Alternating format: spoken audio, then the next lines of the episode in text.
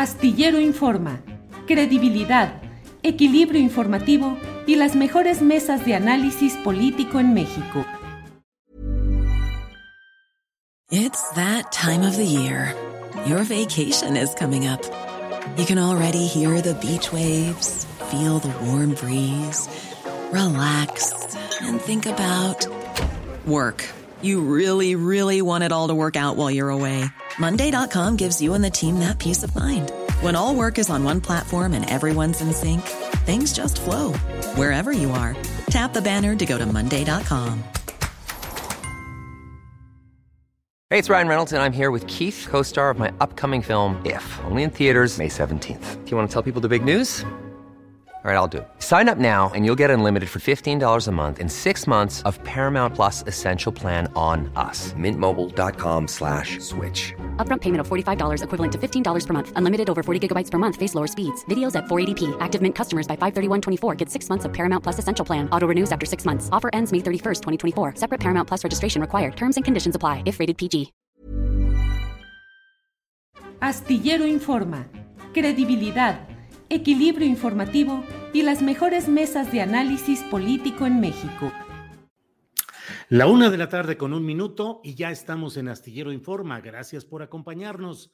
Tenemos la información, el análisis, el debate, las cosas más interesantes de este día y como siempre agradecemos que nos acompañe en este proyecto periodístico que se funda en la credibilidad, pero además es un periodismo en resistencia, un periodismo que resiste a la tentación pues de lo fácil o superficial o escandaloso y que trata de llevar la información que nos ayuda a entender lo que sucede y a tener claridad respecto a lo que cada quien decida en relación con los importantes acontecimientos de nuestro país. Hoy hay mucha información de la cual nos dará cuenta en el curso de este programa nuestra compañera Adriana Buentello, que nos va a informar acerca de la renuncia de Enrique Márquez Jaramillo, el director ejecutivo de la diplomacia cultural de la Secretaría de Relaciones Exteriores, después de todo el caso de la salida del escritor eh, Jorge Fernández y el nombramiento de Brenda Lozano en la agregaduría cultural de la Embajada de México en España. Mucha información interesante que nos va a ir compartiendo en el curso de este programa nuestra compañera Adriana Buentello. Pero mire, está desarrollándose en estos momentos algo que me parece que es histórico y que puede tener muchas consecuencias trascendentes para lo que ha sido la historia, las prácticas mm, sindicales y políticas y sociales en México en Silao, Guanajuato, se está realizando una votación histórica mm, para decidir si los trabajadores aceptan o no el contrato colectivo de trabajo que ya había negociado e impuesto la Confederación de Trabajadores de México, la famosa CTM.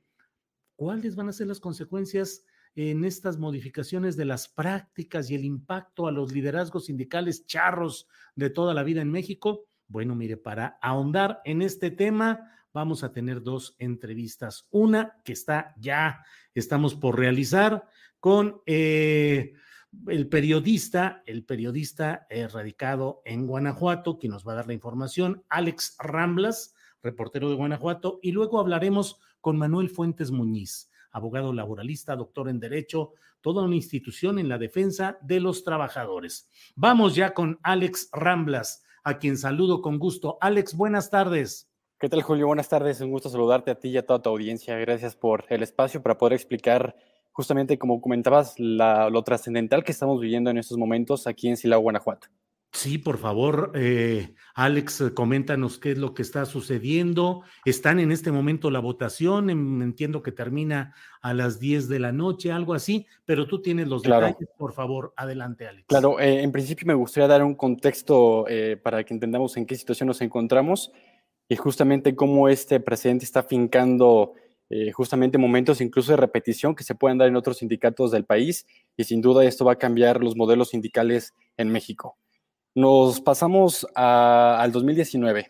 Todo comienza tras la reforma laboral en mayo del 2019 y uno de los cambios sustanciales es que ahora los sindicatos están obligados a realizar procesos de legitimación del contrato colectivo, que es lo que está pasando ahorita en estos momentos en Silao, en la planta de General Motors. Sin embargo, eh, hay que ser muy precisos en algo. Ese proceso ya se había llevado a cabo en abril de este, de este mismo año.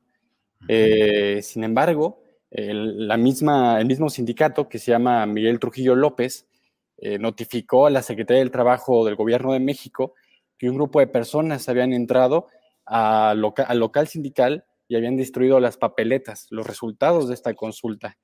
A raíz de eso es de que eh, la Secretaría del Trabajo interviene y también con participación de, de, del gobierno de Washington, del gobierno de Estados Unidos, se pide la intervención como observadores del Instituto Nacional Electoral. Eh, la Junta Local del INE, encabezada por Jaime Juárez Jasso, está ahorita participando como observadores de este proceso histórico. Eh, ellos no van a legitimar los resultados, ellos solamente van a participar como observadores junto con la Organización Internacional del Trabajo. Entonces, eh, esto ha molestado muchísimo a Hugo Varela Flores, quien es el líder de la CTM aquí en Guanajuato y quien, cito, justamente lo comentó, eh, que no va a permitir, y es una intromisión, que sindicatos de otro país vengan a decir cómo hacer las cosas a México.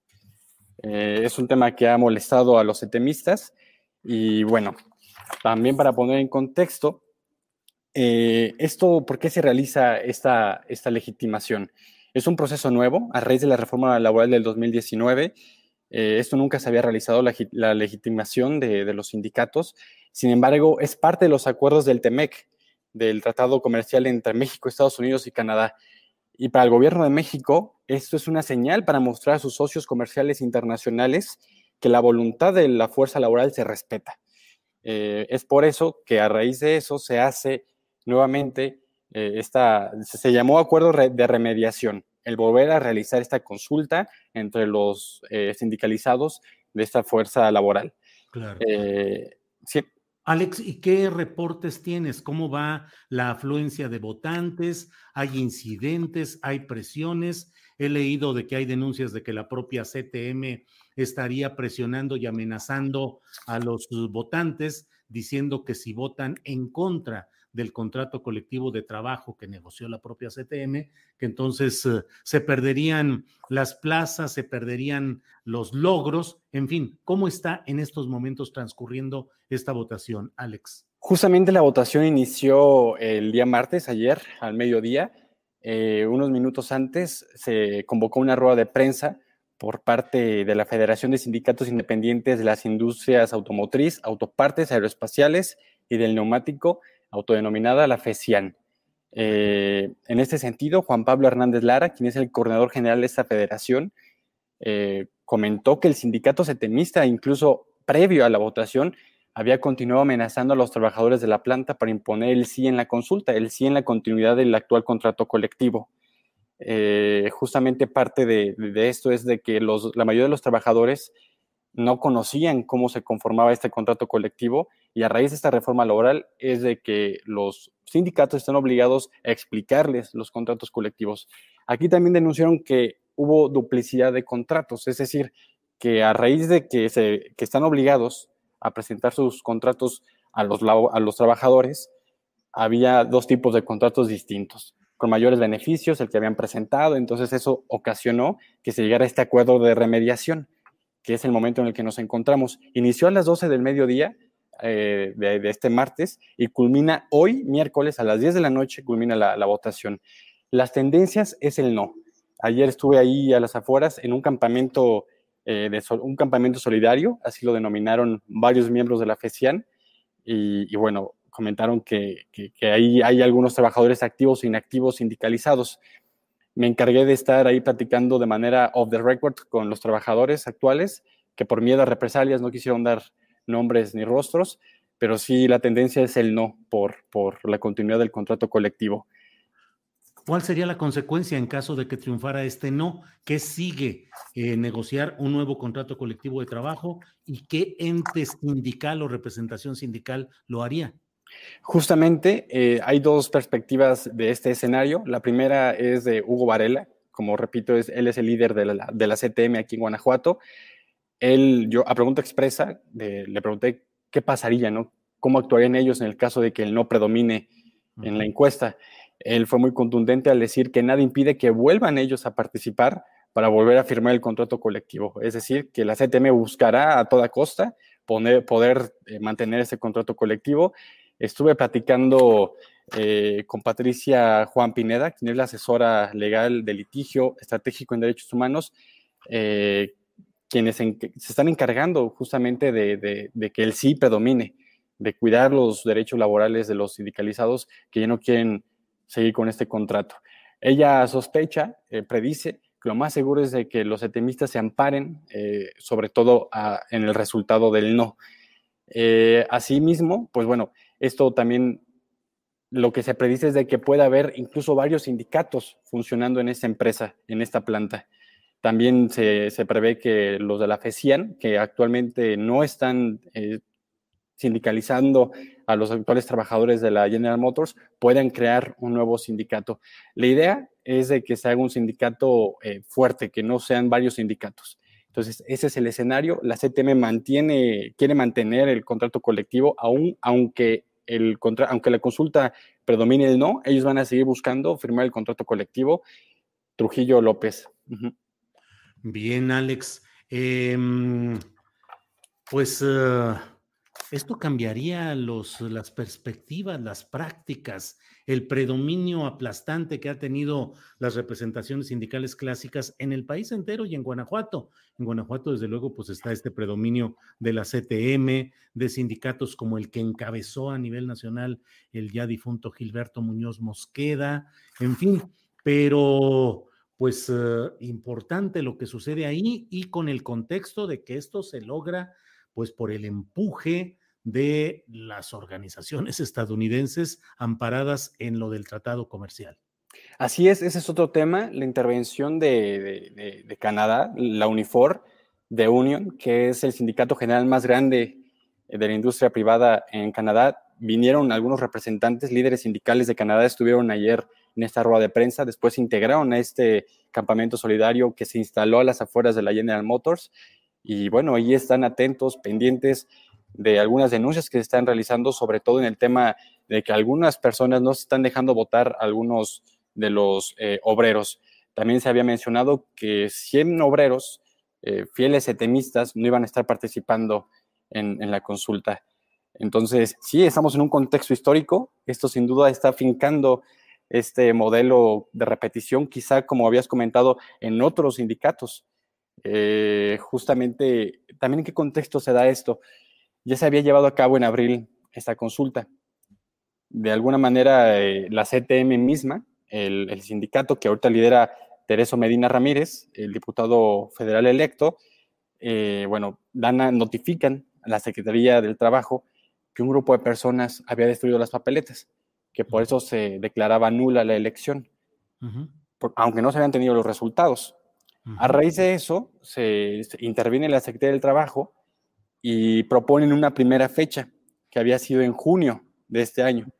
Sin embargo, no se llevó a cabo porque tres días antes de que se celebrara o que se, realizara esta consulta, eh, hubo un paro técnico, lo que ocasionó que no, no asistieran la mayoría de los trabajadores por falta de componentes.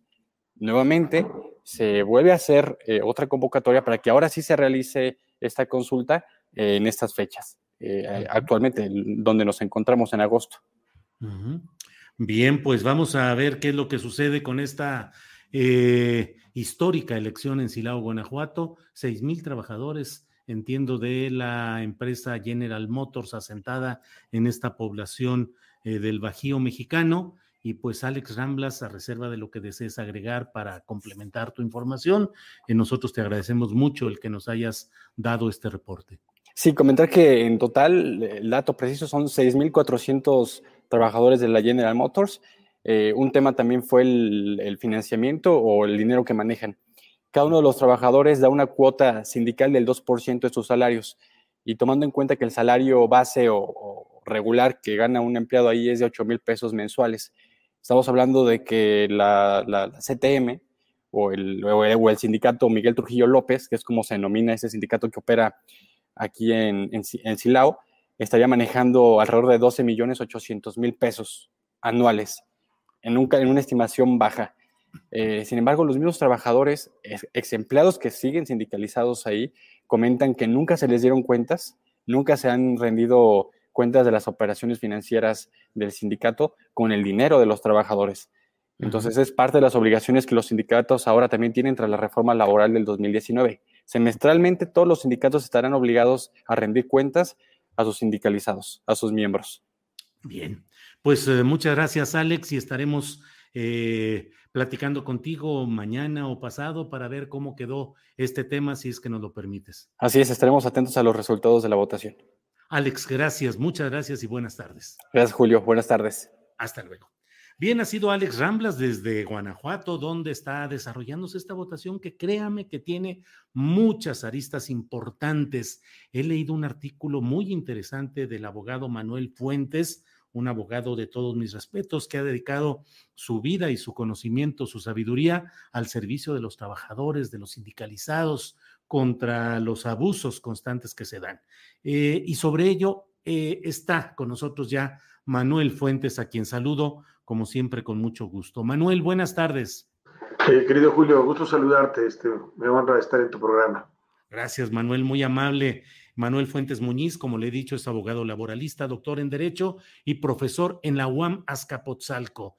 Manuel, leí tu artículo y bueno, te pido que nos digas qué trascendencia tiene artículo publicado en La Silla Rota. Eh, te pido que nos digas, nos comentes cuál es la trascendencia real de esta votación en Silao, Guanajuato. Bueno, pues mira, realmente sí se están dando acontecimientos que nunca se habían visto. Realmente el tema de la democracia sindical pues solamente estaba operando en libros o demás y ahora pues finalmente este escenario es muy importante eh, pero más allá de eso, yo digo que la trascendencia es de que finalmente se da por la presión internacional. No es un tema en donde diríamos eh, sí se dio una reforma a la ley federal del trabajo y demás, pero esta presión internacional está determinando todo. Ahora, y es en relación al tema comercial que tiene que ver con el que tenemos con Estados Unidos.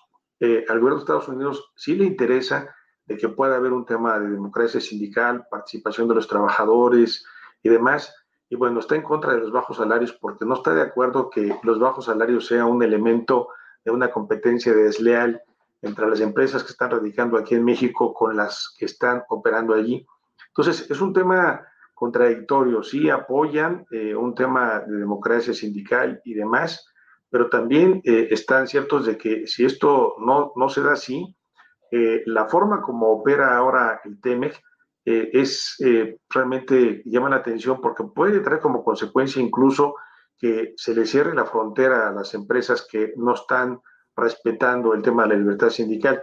Y obviamente, pues una empresa como General Motors, al cerrársele la frontera para poder estar enviando sus productos, pues obviamente, pues es una empresa que pues tendría que parar necesariamente. Entonces se ha convertido no solamente en un asunto de Estado, sino un asunto eh, de carácter internacional y realmente tiene un efecto muy importante. Ahora, ¿qué, qué, qué tan importante es lo, la votación que se está llevando a cabo en Silao, Guanajuato?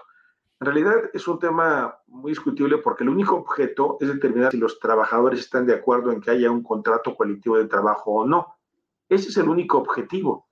Pero al parecer eh, se está planteando como si se estuviera votando ahora la representación sindical o si van a quedar los dirigentes o no, o demás. Bueno, finalmente, ¿qué ocurre si los trabajadores llegaran a decir no estamos de acuerdo con el contrato colectivo de trabajo? Bueno, se quedan sin contrato colectivo de trabajo, es cierto, se quedan sin representación sindical y sus derechos individuales se mantienen. Eso es cierto, las autoridades lo han dicho, pero a mí me parece que hay una cosa que están omitiendo las autoridades porque el hecho de que pierdan un contrato colectivo de trabajo pierden el derecho a que sea revisable sus salarios cada año, cada dos años o demás. Entonces, pues finalmente, ¿qué es lo que estaría representando? Pues obviamente que el sindicato actual, el de la CTM, eh, no tendría el consenso de los trabajadores, pero allí los trabajadores pierden su contrato colectivo de trabajo.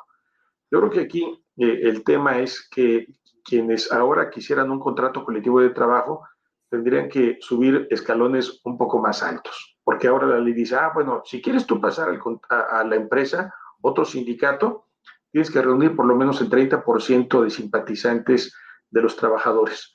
Ya que los tengas, bueno, puede ser que otro sindicato también pues tenga que juntar ese 30%, que son solamente a través de firmas de los trabajadores con sus datos, CURP, nombre completo y demás. Y dice la ley que no importa que estén repetidos los nombres. Entonces, lo llevan al Centro Federal de Conciliación para que valide esto con eh, listas en el Seguro Social. Y entonces, ya que la autoridad autoriza ese 30%, se pueden seguir al siguiente escalón, que es pedirle a la empresa que este, se pueda eh, estar en negociando el contrato colectivo de trabajo. Pero antes quiero aclarar que si participan dos sindicatos, tiene que llevarse a cabo una votación entre ellos para ver quién es el que tiene la mayoría de trabajadores y con ese se va a discutir un nuevo contrato colectivo de trabajo.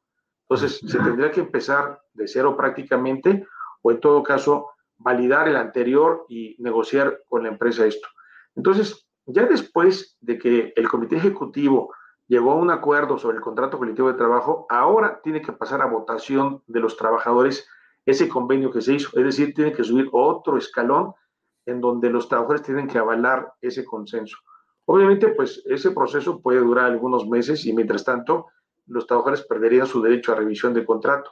Realmente es un escenario nuevo porque finalmente no se ha vivido esta experiencia. Y lo curioso del caso es que este modelo que ahora le llaman de legitimación es un proceso idéntico que se lleva a cabo en los Estados Unidos de Norteamérica. Lo que hicieron fue prácticamente copiar y pegar eh, este modelo aquí en, México con el fin de que se pueda estar participando. Pero es un tema complejo porque eh, lo que pasa es que la mayoría de los sindicatos en este país no les está interesando llevar a cabo el proceso de legitimación.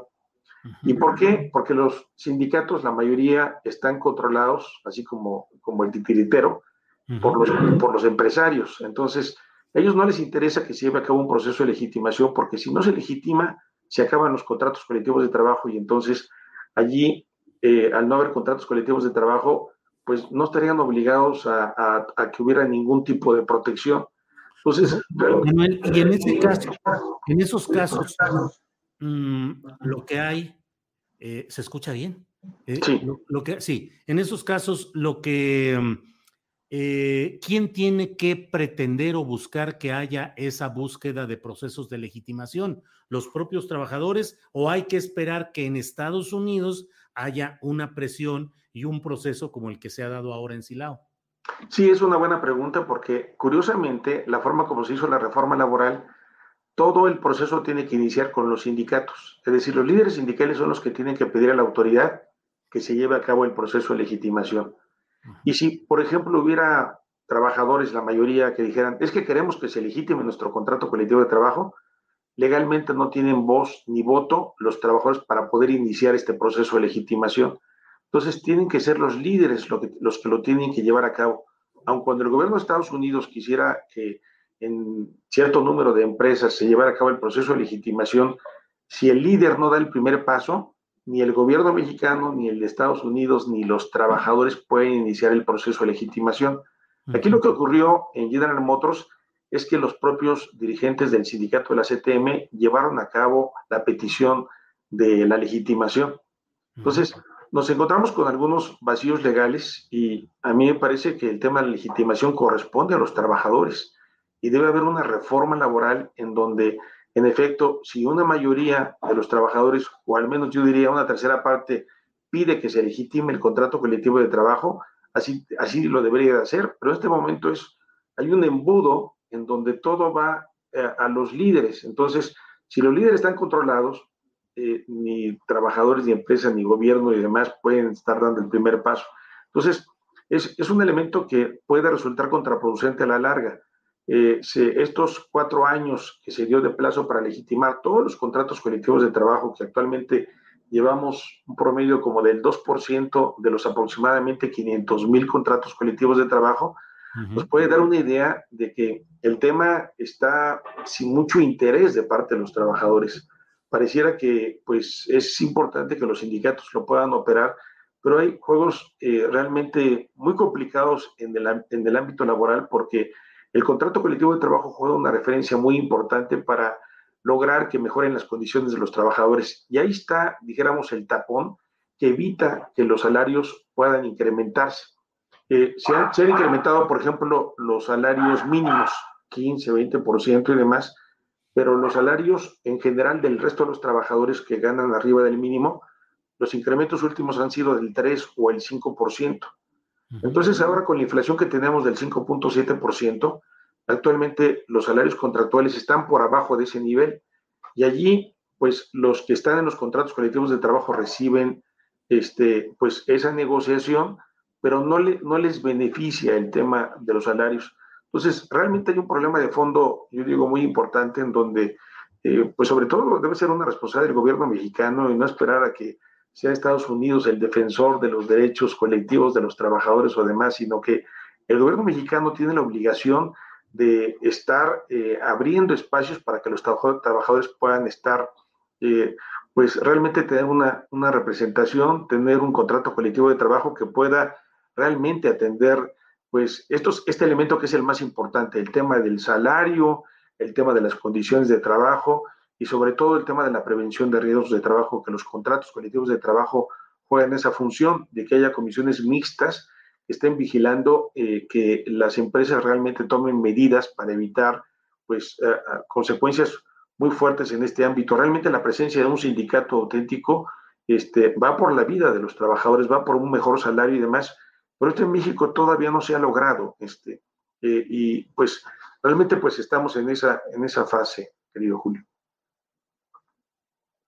Durante décadas, bueno, sí, Manuel, durante décadas ha el predominio de las centrales obreras y de los líderes sindicales clásicos han impuesto sus condiciones y han arrojado al trabajador, le han impedido desarrollarse. No te lo, que te lo platico a ti, que lo has vivido y lo has conocido como litigante, pero además también me parece a mí que el espíritu cívico de los mexicanos fue eh, apaciguado y domeñado durante mucho tiempo por esas imposiciones y esa injusticia y esa represión y control de los líderes llamados charros, los líderes charros sindicales, contra la base social. Lo que estamos viendo y viviendo hoy en Silao y lo que puede venirse con estas presiones de organismos sindicales o de grupos al amparo del Tratado Comercial México, Estados Unidos, Canadá, puede significar realmente un golpe, un, un trastocar esos poderes históricos del caciquismo sindical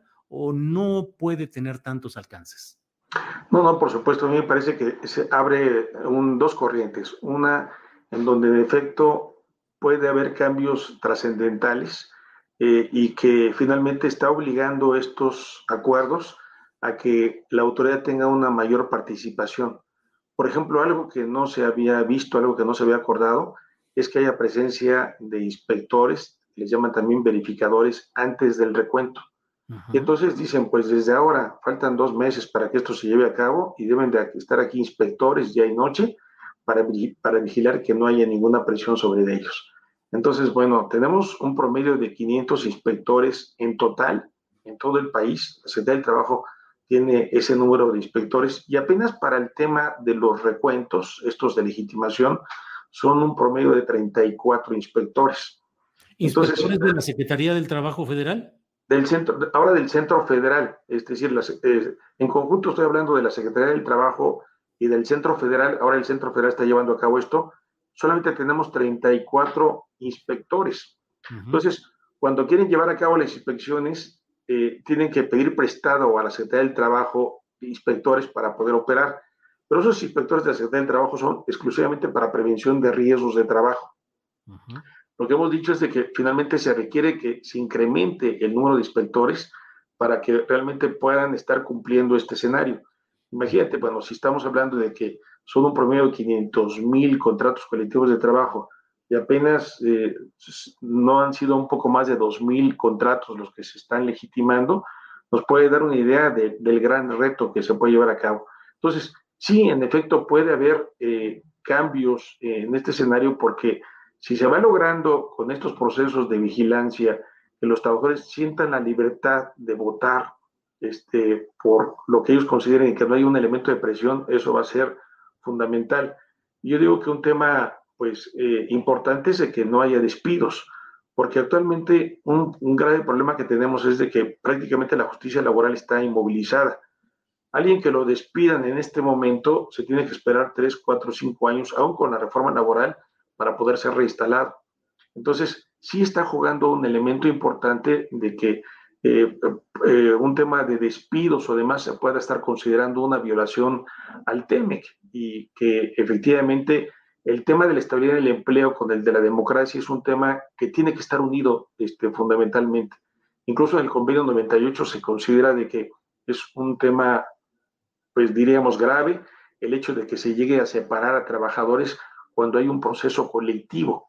Entonces, si, si logramos que efectivamente tanto el gobierno mexicano, ahora Estados Unidos que está en este tema, pueda lograr que se, que se respete el tema de la estabilidad del empleo, estaríamos, estaríamos en un escenario muy importante para que se pueda ir avanzando en el tema de la democracia sindical. Yo reitero, el tema de la democracia sindical no solamente es decir, pues, viva la votación libre, secreta y demás, sino lo que se trata es fortalecer el instrumento de los trabajadores para ir mejorando esos salarios que están muy por abajo. Eh, realmente, incluso nuestro salario está por abajo de Haití, que acaba de sufrir un gran sismo y demás, y no, no es posible que estemos en ese nivel este, tan, tan bajo. Y entonces, esto se debe, como tú dices, a décadas y décadas de control sindical en donde yo digo, los mejores líderes se consideran los que tienen más bajos salarios, que tienen paz laboral y demás, y entonces esto no puede ser. Eh, y creo que eh, este escenario que ahora ocurre en Silao sí puede ser una referencia para que los trabajadores puedan al menos este, salir del lugar donde están, que pues a veces ni siquiera están enterados de lo que está ocurriendo y demás, viven una, un día a día penetrados en su trabajo inmediato, este, los transportes que luego a veces son dos horas de ida, dos horas de regreso y demás, y entonces nunca han tenido en sus manos, la mayoría de ellos, 95%, un contrato colectivo de trabajo en sus manos, y eso obviamente, pues, este, al no conocer esos derechos, eh, es, es, importante lograr que esto se pueda, se pueda primero que los conozcan y, y, después poderlos impulsar. Y el papel de las autoridades mexicanas en este momento es, es fundamental. Eh, hay un caso reciente que hemos comentado, el de Tridonex, que está en, sí, que realmente lo que ocurrió es que el gobierno mexicano dijo, ay, yo no le entro porque finalmente no hay una violación al tema del acuerdo comercial. Y el gobierno de Estados Unidos dijo, ¿cómo que no? Mandó a llamar a la empresa eh, que está en Estados Unidos y allí habló con los dueños y dijo, pues tienen que resolver el problema de los pedidos, tienen que comprometerse a que haya democracia sindical, tienen que comprometerse a que haya una renovación del contrato colectivo de trabajo con la participación de los trabajadores e incluso eh, se estableció contratar a una empresa externa para que eh, pudiera brindar las quejas correspondientes a los trabajadores. Eso no está en la ley y se plantea eso. O incluso no está en la ley que en horas de trabajo se hagan cursos de democracia sindical, del conocimiento de sus derechos laborales. Eso no está en la ley. Y entonces el acuerdo que hizo el gobierno de Estados Unidos este, con la empresa transnacional, aplicándolo aquí en México, realmente tiene una trascendencia muy importante porque eso, esas referencias tienen que ser tomadas en cuenta para el resto de las legitimaciones que se van a llevar a cabo. Entonces, pues, de ese lado están las cosas. Muy bien, Manuel, muchas gracias por esta oportunidad de analizar lo que está sucediendo en estos momentos en Silao, Guanajuato. Esperemos a ver qué es lo que sucede y ojalá podamos hacer una revisión de cómo avanzó este proceso, Manuel. Por lo pronto, muchas gracias. Julio, hasta luego. Este, un saludo afectuoso. Gracias. Igual, Manuel, que estés muy bien. Gracias. Pues mire, hay muchos comentarios y hay quienes consideran que los sindicatos deben ser exterminados. Creo que bien vale la pena analizar que el problema no es del sindicalismo como una figura para la legítima defensa organizada de los derechos de los trabajadores, como en todo. El problema es la distorsión y la perversión que se ha realizado a lo largo de décadas en las cuales los sindicatos han sido fuente de riqueza y de poder político de unos cuantos, de una clase de dirigentes sindicales pero los sindicatos valen y son necesarios para que no se quede aislado el trabajador pretendiendo defender por sí mismo sus intereses ante el patrón o la empresa. De entre más organizados y más eficaces sean los sindicatos, será mejor. Los sindicatos, las organizaciones campesinas, los luchadores por derechos sociales son la base real que sustenta un proceso auténtico de cambio en cualquier país. Si no hay un sindicalismo, un agrarismo, ahora un ambientalismo que sustenten un proyecto de gobierno, el gobierno puede quedarse solo en la élite por eso es necesaria la organización abajo y entre ahí los sindicatos. Pero mire, vamos a avanzar. Tenemos noticias muy interesantes con mi compañera Adriana Buentello, co-conductora de este programa, productora, a quien saludo como siempre. Adriana, buenas tardes. ¿Cómo estás, Julio? Muy buenas tardes.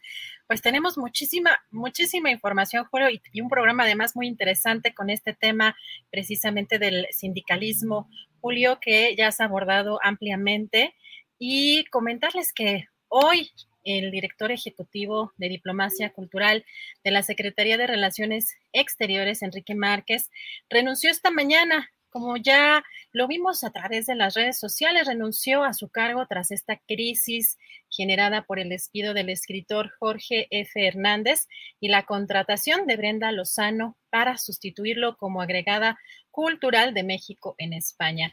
A través de una carta, explicó que debido a los recientes y lamentables acontecimientos que se suscitaron por la decisión de dar por terminada la Comisión del Agregado Cultural de la Embajada de México en España, Jorge Fernández, y por el nombramiento de Brenda Lozano para sucederle en el cargo, consideró este ahora exfuncionario que sus espacios de acción e interlocución con la comunidad cultural ya no son los de antes. Y precisamente en la conferencia mañanera, Julio, eh, respecto a la designación de Brenda Lozano como agregada cultural de México en España, el presidente dijo que no, eh, que no tenía nada que comentar y reconoció que tampoco estaba enterado. Señaló que es muy difícil encontrar gente que no esté vinculada con académicos e intelectuales que dominaron durante mucho tiempo. Vamos a escuchar. Pues este, no tengo nada que comentar es muy difícil encontrar em, en el aparato administrativo gente que no esté relacionada con académicos, con intelectuales que dominaron durante mucho tiempo yo siempre digo que tardó más el dominio neoliberal que el porfiriato. ¿A usted le informaron de esta designación? No, no, no, no, no, no, pero está cundido este, el país, o sea, de este pensamiento conservador, neoliberal, porque imagínense si nada más habían dos grupos que dominaban en el mundo de las letras. Lo hemos dicho aquí, el de Krause y el de Aguilar Camín. Y al final políticamente son lo mismo. Bien, pues... Eh, estas son algunas de las informaciones interesantes de esta mañana que nos comparte Adriana Buentello. Así es que vamos a seguir adelante y en unos segunditos más vamos a estar ya con nuestra siguiente entrevista. La siguiente entrevista que va a ser para platicar de algo que está impactando a lo que sucede en uh, el mundo entero, lo que sucede en Afganistán. En unos segunditos más vamos a tener la comunicación con el doctor Jesús López Almejo. Él, usted lo sabe, es el profesor de Relaciones Internacionales y vamos a hablar con él. Es investigador, además del Sistema Nacional de Investigación de CONACYT, nivel 1, y vamos a hablar sobre lo que sucede en Afganistán. Eh, Jesús, buenas tardes. Hola Julio, buenas tardes. Qué gusto de saludarte, Jesús. Eh, gracias por estar aquí. Al contrario, Julio, un honor estar en tu espacio. Gracias, Jesús. Jesús, pues preguntándonos qué sucede, cuáles son las consecuencias de lo que está pasando en Afganistán. Mm, ya ha sido solicitado en varios espacios. Eh, luego decimos que andamos de meseros, de mesa en mesa, de, de análisis y de comentarios y de programas. Pero por favor, con nuestro auditorio, compártenos tanto la trascendencia de lo que sucede allá como las consecuencias negativas o positivas de lo que está pasando en Afganistán. Por favor, Jesús. Sí, mira, Julio, a grandes rasgos, pues ya, como bien dices, lo hemos comentado en otros espacios, pero probablemente haya mucha de la audiencia que todavía no nos haya escuchado y que todavía no identifique eh, en términos cronológicos qué sucedió. Pero si me permites en un minuto pasar del 79 al 89, la Unión Soviética invade Afganistán y digo invadir porque aunque oficialmente fueron a apoyar a un gobierno socialista secular que quería impulsar una república socialista, eh, pues prácticamente Afganistán es un crisol de diversos grupos étnicos que incluso muchos de ellos estaban enfrentados entre sí. Por lo tanto, hubo una resistencia de un concepto muy importante que se conoce como los mujahidines o mujahidin, que significa combatiente islámico. Mujad significa también o viene de la, de la raíz de, de un ejercicio como espiritual, pero también en el Islam se habla de que hay una lucha, una especie como de guerra espiritual, pero también está la lucha yihadista, la yihad que se hace con la espada. digo, conforme van avanzando los tiempos y la tecnología, pues ahora se lucha con las armas, ¿no? Con rifles, con lo que se tenga a la mano. Entonces, los mujahidines eh, que consideran al, eh, territorio afgano como un territorio pues musulmán, combatieron a los soviéticos y al gobierno afgano socialista de esta década, entre el 79 y el 89, fue una guerra civil muy sangrienta eh, que dejó entre 500 mil y un millón de personas fallecidas en todos los bandos, tanto soviéticos como afganos que combatían del, del lado del gobierno secular, como mujahidines. De ahí viene también el tema de los mártires de Afganistán. De estos grupos de mujahidines emergen los talibanes. Talibanes es una palabra talib que significa en este caso estudiante en Pashtun, que viene también derivada del árabe estudiante, también estudiante de la fe. Entonces tienes aquí dos cosas muy interesantes, que es la cuestión ideológica eh, normativa, porque finalmente la lógica es un, eh, la ideología es un marco normativo que condiciona la, conducta y la reproducción de ideas a partir de una, de una idea central dominante, que en este caso es el Islam más rigorista, Julio, y entonces derrocan en este vacío de poder que queda cuando expulsan a la Unión Soviética, que por cierto, Afganistán se convierte en el cementerio también de la Unión Soviética, que termina prácticamente saliendo como salió Estados Unidos de Vietnam, pues eh, Afganistán se convierte en el Vietnam de la Unión Soviética. Y esto pareciera que no tiene relación con lo que sucede hoy, pero tiene toda la razón y todo el sentido eh, de vinculancia. ¿Por qué? Porque estos talibanes, pues asqueados, decían ellos, de la contaminación occidental o ateísta de la Unión Soviética, eh, emprenden una guerra civil muy fuerte que les lleva a derrocar a este gobierno de 1995 toman el poder en el 96 y van a, regir, van a gobernar eh, Afganistán con un rigor impresionante, de tal suerte que le quitan los derechos a las mujeres, le quitan los derechos a la gente, a los hombres los obligan a usar barba. Y esto tiene una explicación, estimado Julio, como el movimiento talibán es muy ideologizado, pero detrás también tiene mucho sufrimiento en su construcción, excombatientes, guerrilleros, que además tienen, digamos, la variable interviniente que se llama Estados Unidos, que también ideologizado en el contexto de la Guerra Fría, quería darle el tiro de gracia a la Unión Soviética, entonces le invierte mucho dinero, le exporta muchas armas para poder arrodillar a la Unión Soviética. Entonces ya en los noventas, el talibán se da mucho a notar porque tenían armas, porque tenían territorio y porque estaban implementando, estaban logrando materializar esta idea del Islam más riguroso. Más, riguroso. Eh, nada más para que la gente se dé una idea, pues existen los sunitas, los chiitas y los jarilíes. Los jarilíes son 1% de la población, los sunitas son el 90% de la población mundial y los chiitas son como entre el 8 y el 9% que se concentran principalmente en Irán, en el Líbano, en Omán, en algunos lugares de la península. Pero los talibanes son sunitas y el sunismo tiene cuatro vertientes dominantes la escuela Hanafi, que son el más, digamos, la vertiente más liberal del Islam que están en Turquía, están la Shafi, la Maliki, que es Asia Central, y tendría que ser, los talibanes tendrían que ser originalmente de esta interpretación no tan rigorista como la Maliki. Sin embargo, reciben mucho dinero, mucho financiamiento de otro jugador regional que se llama Arabia Saudí. Los sauditas son la cuna de la cuarta interpretación, que es la más rigorista del Islam, que se llama eh, la escuela Jambalí, que está vinculada a la corriente de los wahabíes, que son, digamos, los que han ideologizado y han secuestrado ideológicamente la corona saudí.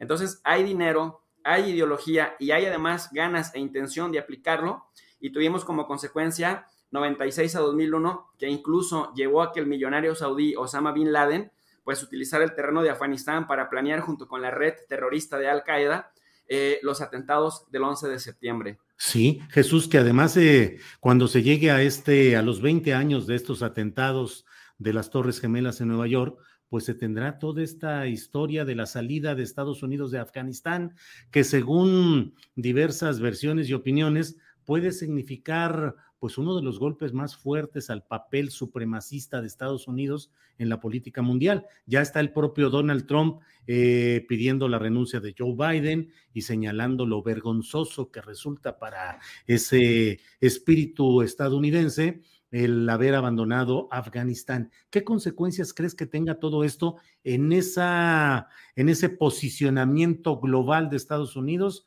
como el gran gendarme y el eh, quien impone reglas y quien trata de defender, entre comillas, el mundo libre occidental? Mira, eh, primero el desmoronamiento de la hegemonía estadounidense, que ya venía en decadencia, por la serie de contradicciones, contradicciones sobre contradicciones que se plasmó en este discurso contradictorio de Joe Biden, en el sentido de que pues ahora nos dice que Estados Unidos nunca tuvo la intención de crear una reingeniería política en Afganistán, que nunca tuvo la intención de llevar la democracia, que nunca tuvo la intención de velar por los derechos humanos de Afganistán. Pero eso es lo que argumenta para, para ser injerencista en América Latina, en Cuba, en Bolivia, en México, en Venezuela.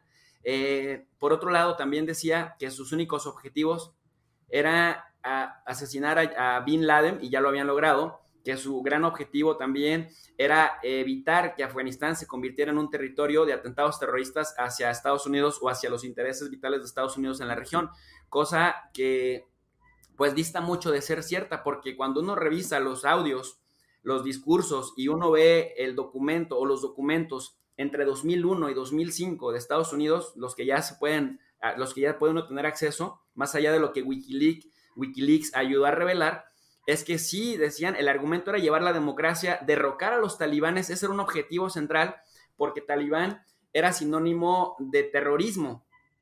Combatir al terrorismo era otro objetivo importante y reducir la producción de opio, que es otro tema, Julio, bien interesante. Entonces, ¿qué tenemos? Al talibán más fuerte que nunca, el talibán que no ha renunciado a esta interpretación jambalí del Islam rigorista, el talibán eh, que ha recrudecido los, los, actos terroristas en contra de civiles, porque recordarle a la gente que no todo ataque es terrorismo. Los ataques y el, Consejo de Seguridad de Naciones Unidas considera terroristas son aquellos que se cometen contra población civil en tiempos de paz con fines políticos y que son altamente penalizables desde sanciones económicas, pues hasta castigos físicos. Y es lo que en este caso el talibán ha venido haciendo en la recuperación de diversas ciudades con la finalidad de lograr las rendiciones de las ciudades más importantes sin disparar una bala, que fue lo que vimos en Kandahar, en Herat y en este caso en, en Kabul. Pero Julio, tú me preguntas por las consecuencias. Pues mira, el descrédito internacional de Estados Unidos está más que a la vista, el reposicionamiento de China negociando con el talibán para que no le desestabilice la región de Xinjiang en la frontera delgada que tienen el talibán que necesita inversión extranjera directa para que ahora sí, a diferencia del 96 al 2001, lo reconozcan más actores, porque en aquel momento solo lo reconocía Arabia Saudita, Pakistán y Emiratos Árabes Unidos. Ahora espera que gigantes como Rusia o gigantes como China, que además son pues vecinos regionales, también lo reconozcan. Y para China es muy importante Afganistán por dos razones. Primero, porque no necesita más desestabilización dentro de sus fronteras en la delicada, eh, en el delicado equilibrio que tiene en Xinjiang de población china mayoritariamente musulmana.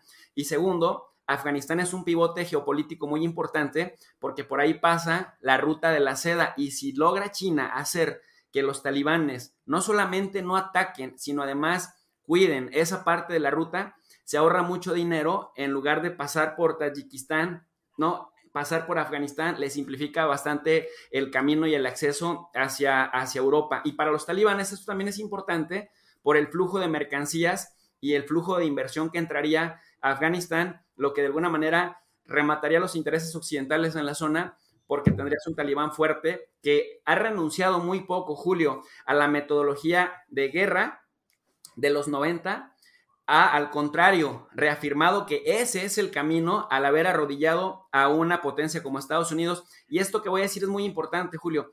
Yo hice referencia a, a la escuela Jambalí porque originalmente los académicos sostienen que nada más esta versión se encuentra en Arabia Saudita, como si de las fronteras de Arabia no pasara, pero esto es falso, porque lo vemos también en lo que intentó hacer el Daesh en 2014 y 2015 en Siria y en Irak, y vimos que tiene también mucho arraigo, sobre todo de diáspora islámica, es decir, de diáspora de jóvenes, de muchachos, por ejemplo, argelinos, tunecinos, marroquíes, que se encuentran en Europa, que se sienten despreciados y que cuando vieron que en estos países hubo un intento de crear un gobierno modelado por eh, lo que se conoce como el salafismo, que si me permite lo explico en un minuto, eh, regresan, apoyan y finalmente se convierten en una amenaza regional muy importante para la, desestabilización de los intereses occidentales.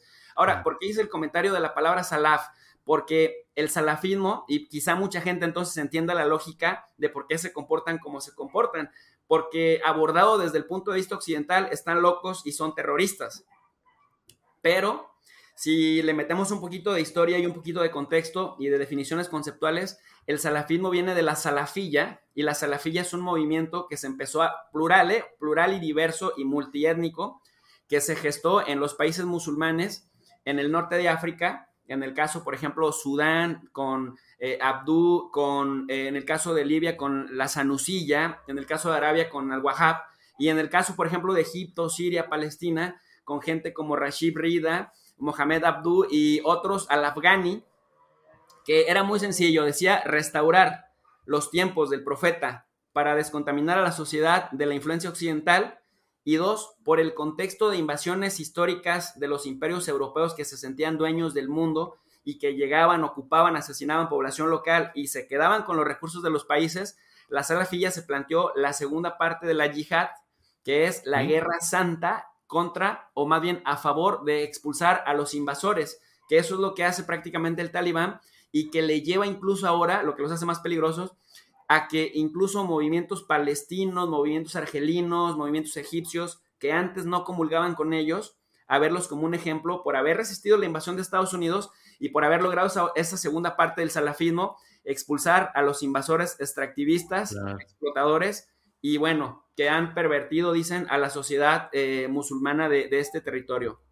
Pues sí, Jesús López Almejo, doctor, el profesor de Relaciones Internacionales, gracias por esta revisión y por este repaso de lo que sucede allá, que nos ayuda a ir entendiendo pues los cambios generales que también nos afectan y nos alcanzan eh, de este lado de una manera progresiva en cuanto afectan también el papel de Estados Unidos y otros aspectos importantes. Así es que Jesús, pues como siempre, muchas gracias por esta oportunidad de compartir, de que compartas con nosotros tus conocimientos eh, sobre este tema. Jesús. Un honor, mi querido Julio, y pues gracias por la oportunidad de seguir dialogando con las diferentes audiencias. Muchas gracias. Gracias, Jesús. Hasta luego. Muchas gracias al doctor Jesús López Almejo, tu profe de Relaciones Internacionales. Y bueno, vamos ahora con Adriana Buentello para que nos comparta alguna información más sobre lo que sucede en nuestro país. Adriana, por favor, adelante. Gracias, Julio. Pues sí, hay más información y hoy eh, al participar en este evento, en la ceremonia de la inauguración del primer taller de actualización sobre el sistema de justicia penal, el secretario de Marina, Rafael Ojeda, ofreció una disculpa al Poder Judicial de la Federación por sus declaraciones del pasado 21 de mayo, cuando, si recordamos, en la conferencia mañanera cuestionó la labor de jueces y ministerios públicos en el combate al narcotráfico y señaló que el enemigo parecía estar en casa. Vamos a escuchar. Quiero dejar en claro que mis declaraciones de hace algunos días, en donde dije que parece ser que tenemos el enemigo en casa, quiero pedir una disculpa pública a quien se lo merezca, porque hay buenos jueces, hay buenos ministerios públicos, hay buena justicia social, pero también tenemos ciertos eh, problemas dentro de ese ramo. Por eso me atrevo a pedir, repito, una disculpa pública a quien se lo merezca, porque creo que es necesario para que nos entendamos, porque creo que es necesario que a través de esta plática que vamos a tener, logremos entendernos, entendernos mutuamente y sobre todo logremos aterrizar lo que andamos buscando, que es la justicia para todos nuestros conciudadanos. Y a través de sus redes sociales, a través particularmente de su cuenta de Twitter, el presidente de la Suprema Corte de Justicia de la Nación, Arturo Saldívar, agradeció al titular de la Secretaría de Marina, el almirante Rafael Ojeda, su disculpa pública al Poder Judicial de la Federación. Y sobre la reciente contratación de Oscar Moreno Villatoro en el Servicio de Administración Tributaria, el presidente López Obrador pidió que se haga la investigación porque si está ligado a García Luna, como un reportero cuestionó en la conferencia mañanera, no debe estar ahí. Vamos a escuchar. Y lo otro del SAT, que se haga la investigación y si el señor participó con García Luna, pues no debe de estar ahí. Perfecto, sí. Sí, porque como usted decía, ¿no? Eh, que el elefante todavía no camina, camina muy lento, que se le están metiendo por ahí. No, y es que eh, nos tienen que ayudar todos denunciando. Hay que denunciar, este, porque eh, fue mucho tiempo de corrupción, mucho tiempo. Entonces limpiar cuesta. Hemos avanzado muchísimo. ¿eh? Y también eh, el presidente en la conferencia mañanera acusó que Gerardo Esquivel, subgobernador del Banco de México, ya se volvió ultra tecnócrata, así lo dijo en la conferencia mañanera, por negar que se pueda pagar deuda externa con crédito del Fondo Monetario Internacional. Sin embargo, el presidente también dijo que se hará la formación, la petición formalmente a Banjico. Vamos a escuchar. Estaba yo viendo a Gerardo Esquivel que ya se volvió este, ultra tecnócrata, diciendo, no se puede lo que plantea el presidente, no se puede porque no se quiere, porque, con todo respeto, son muy cuadrados. Ah, que se utilice ese dinero para pagar deuda. Ah, se va a hacer el planteamiento formal al Banco de México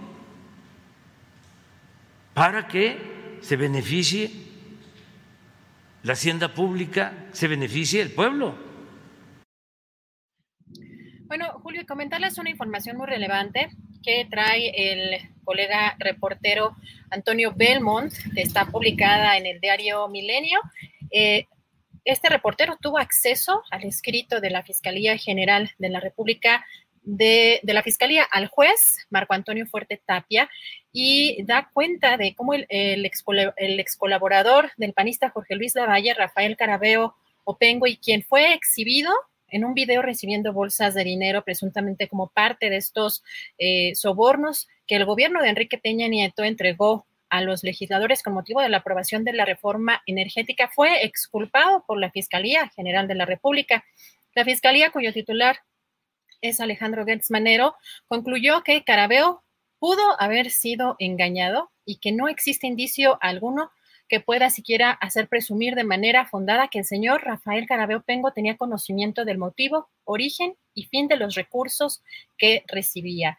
Y más información, comentarles eh, que hoy por la mañana eh, hay una buena noticia en materia de vacunación. La Comisión Federal para la Protección contra Riesgos Sanitarios otorgó este miércoles la autorización para el uso de emergencia de la vacuna contra la COVID-19 de Moderna en México. Y el subsecretario de Salud, Hugo López Gatel, celebró esta noticia y señaló que con esta ya se cuentan con ocho vacunas aprobadas, todas seguras, eh, señala, de calidad y eficaces. Y también recalcó que la vacuna de Moderna pronto se integrará al Plan Nacional de Vacunación contra COVID-19. Julio, pues algo de la información relevante. Bien, Adriana Buentello, muchas gracias por esta, estos segmentos, este compendio de lo importante del día qué tema este del, del asistente Carabeo, que ahora resulta con que pues no hay ninguna prueba, a lo mejor lo engañaron con las maletas llenas de dinero entregadas a personajes políticos. Yo he impulsado la etiqueta en uh, redes sociales que dice Tortuguerts, refiriéndome a la lentitud de la Fiscalía General de la República, y ahora digo, bueno, pues más que Tortuguerts, ¿qué es lo que está pasando ahí? Imagínate, Adriana, que ahora salen con que pues no pasa nada. A lo mejor estaba engañado el pobre señor con todo ese dinero. Híjole, Julio, pues vamos a seguir de cerca todos estos temas, porque sin duda, eh, pues a la sociedad le falta una explicación sobre por qué no avanzan todos estos procesos que de, un inicio pues se anuncian con bombo y platillo que ya hay investigaciones en contra de ciertos personajes, pero pues a la hora de la hora pues no vemos resultados, Julio. Y pues ya estamos por iniciar eh, la mesa. Si te parece, vamos a un cortecito comercial y ya regresamos. Adelante.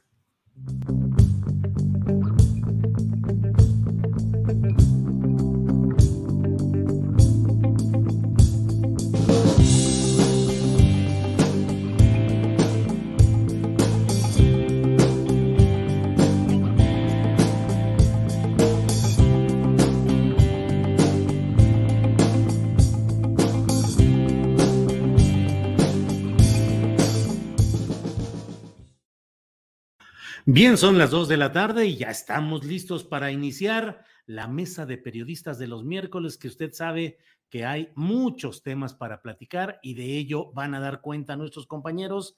Arturo Cano, a quien ya saludo con gusto. Arturo, buenas tardes.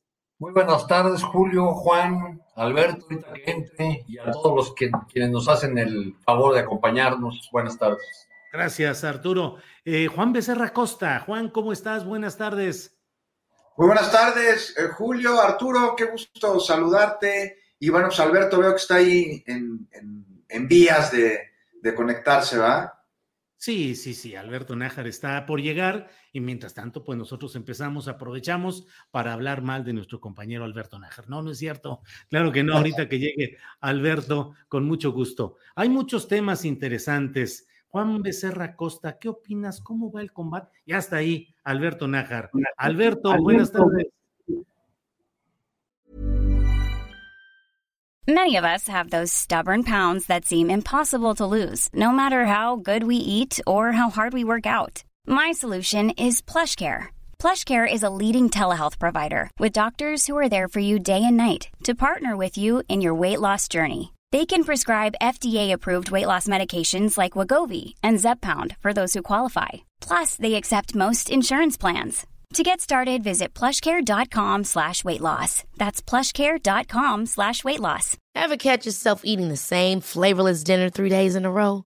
Dreaming of something better? Well, HelloFresh is your guilt-free dream come true, baby. It's me, Kiki Palmer.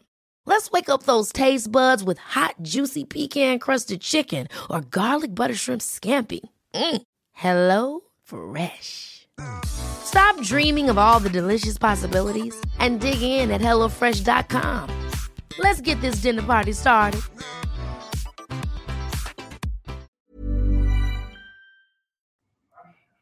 No, bueno, ahorita, ahorita, ahorita que conecte mientras tanto el, el, el micrófono. Y nosotros mientras vamos, Juan Becerra Costa, ¿cómo ves este tema del combate a la corrupción? ¿Cómo vamos? Híjoles, Julio, pues es una de las promesas de campaña. El presidente López Obrador, uno de sus grandes compromisos, una de sus cartas fuertes para llevar a cabo la cuarta transformación, eh, sin un combate claro y con resultados contundentes a la corrupción y a su hermana, la impunidad, sería imposible de alcanzar. Y aquí me parece que, bueno, de entrada, pues es un problema tan arraigado en nuestro país, Julio, que sería impensable eh, ver que se resolviera en un plazo relativamente corto eh, y que pudiésemos ver resultados contundentes a estas alturas del partido. ¿Cómo va el, el problema de atacarlo para en un futuro próximo ver resultados? Pues mira, te voy a dar unos datos que tengo por aquí. Aquí los anotaron, no los encontraba.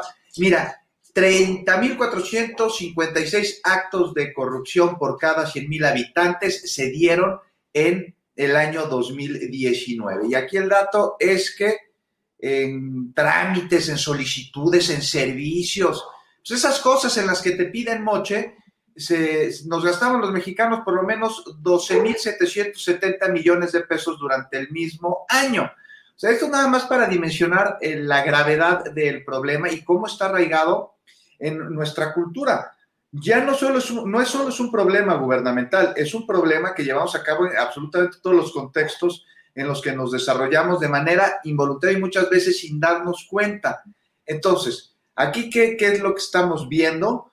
Este, cómo echar abajo estos tratos que se llevan a cabo de manera cotidiana en todos nuestros sentidos, pues va a ser muy, muy, muy, muy complicado. El presidente dijo que no iba a ser una cacería de brujas con los grandes corruptores que salen a ocho columnas en los diarios, pero eso me parece, Julio, que no implica que quienes se enriquecieron con el hambre de quienes menos tienen y, y a costa de la nación, pues van a salir impunes.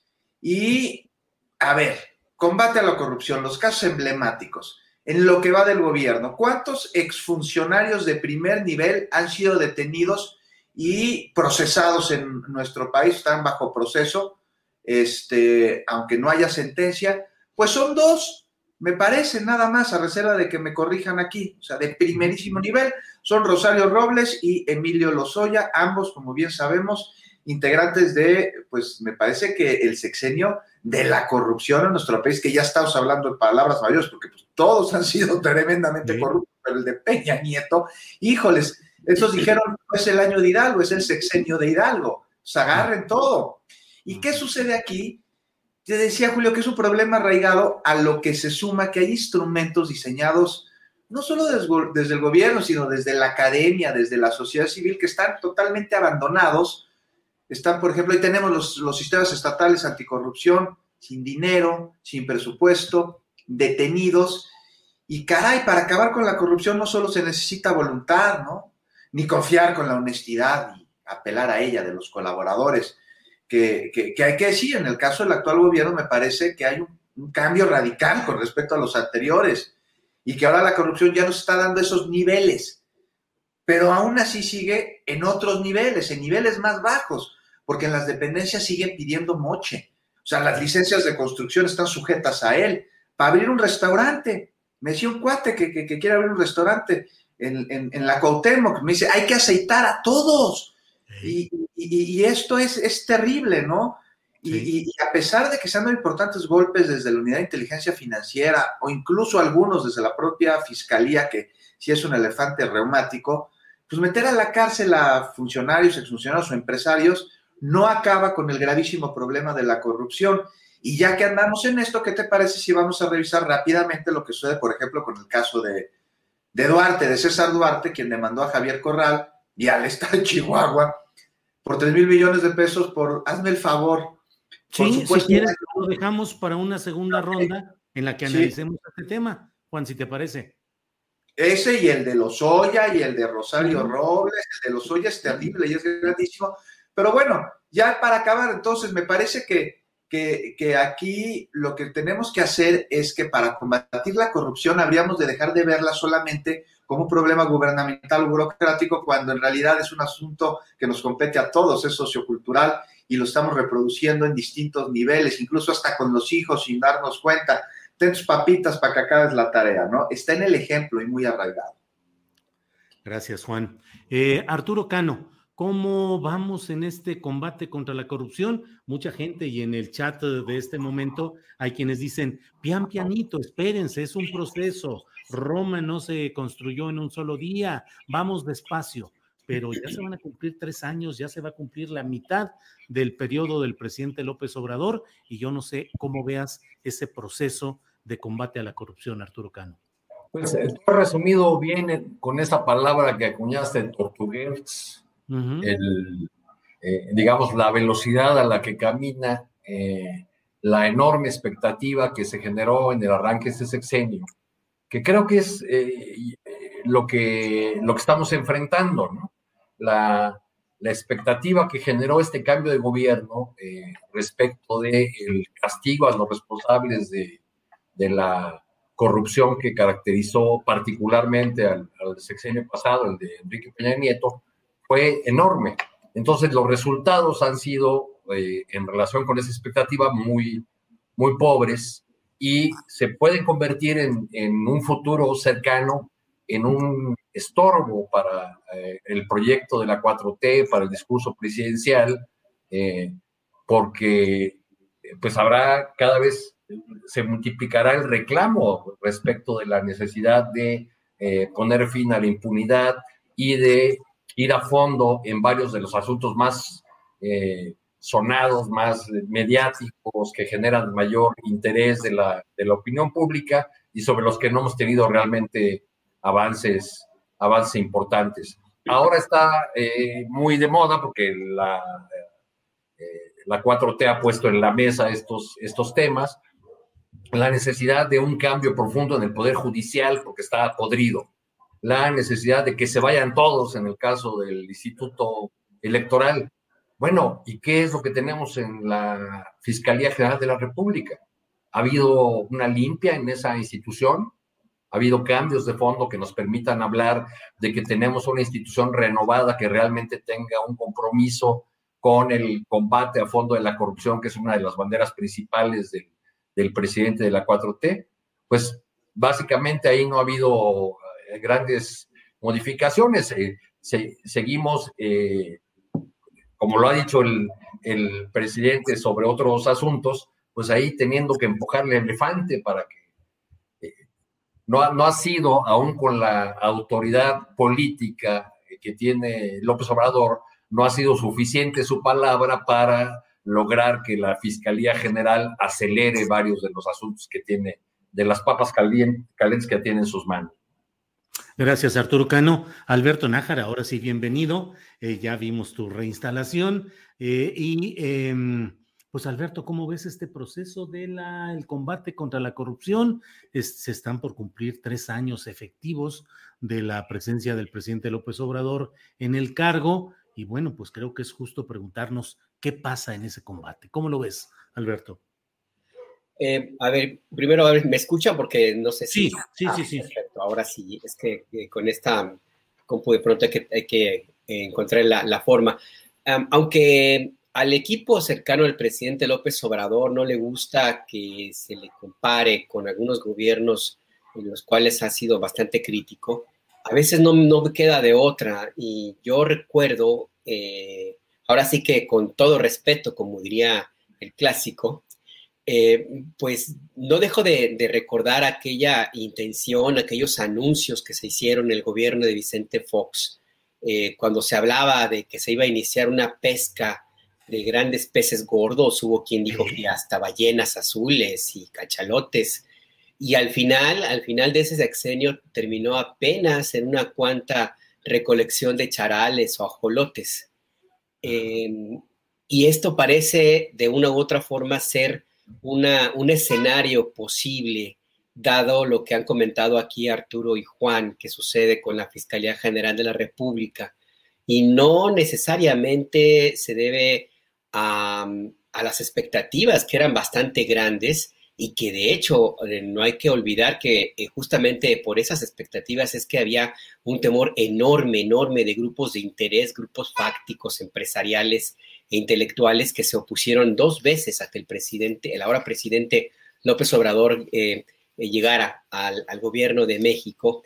Y pues lo que tenemos ahora es una mezcla extraña de buenos deseos, de, em, una, em, escándalos mediáticos, como ha sido el tema, por ejemplo, con Lozoya, eh, con un bajo perfil que se explica casi con, con, frecuencia en Palacio Nacional, las conferencias de prensa matutinas del fiscal Gertz Manero, con el argumento de que es una entidad autónoma y al mismo tiempo contradicciones profundas, como es el caso de, del mismo eh, Gertz Manero, que no da, la, que no da casi la cara, que, no, que mantiene efectivamente un bajo perfil en los temas que pueden resultar espinosos o donde puede rendir cuentas, pero no ocurre así en los cuales son eh, asuntos de su interés.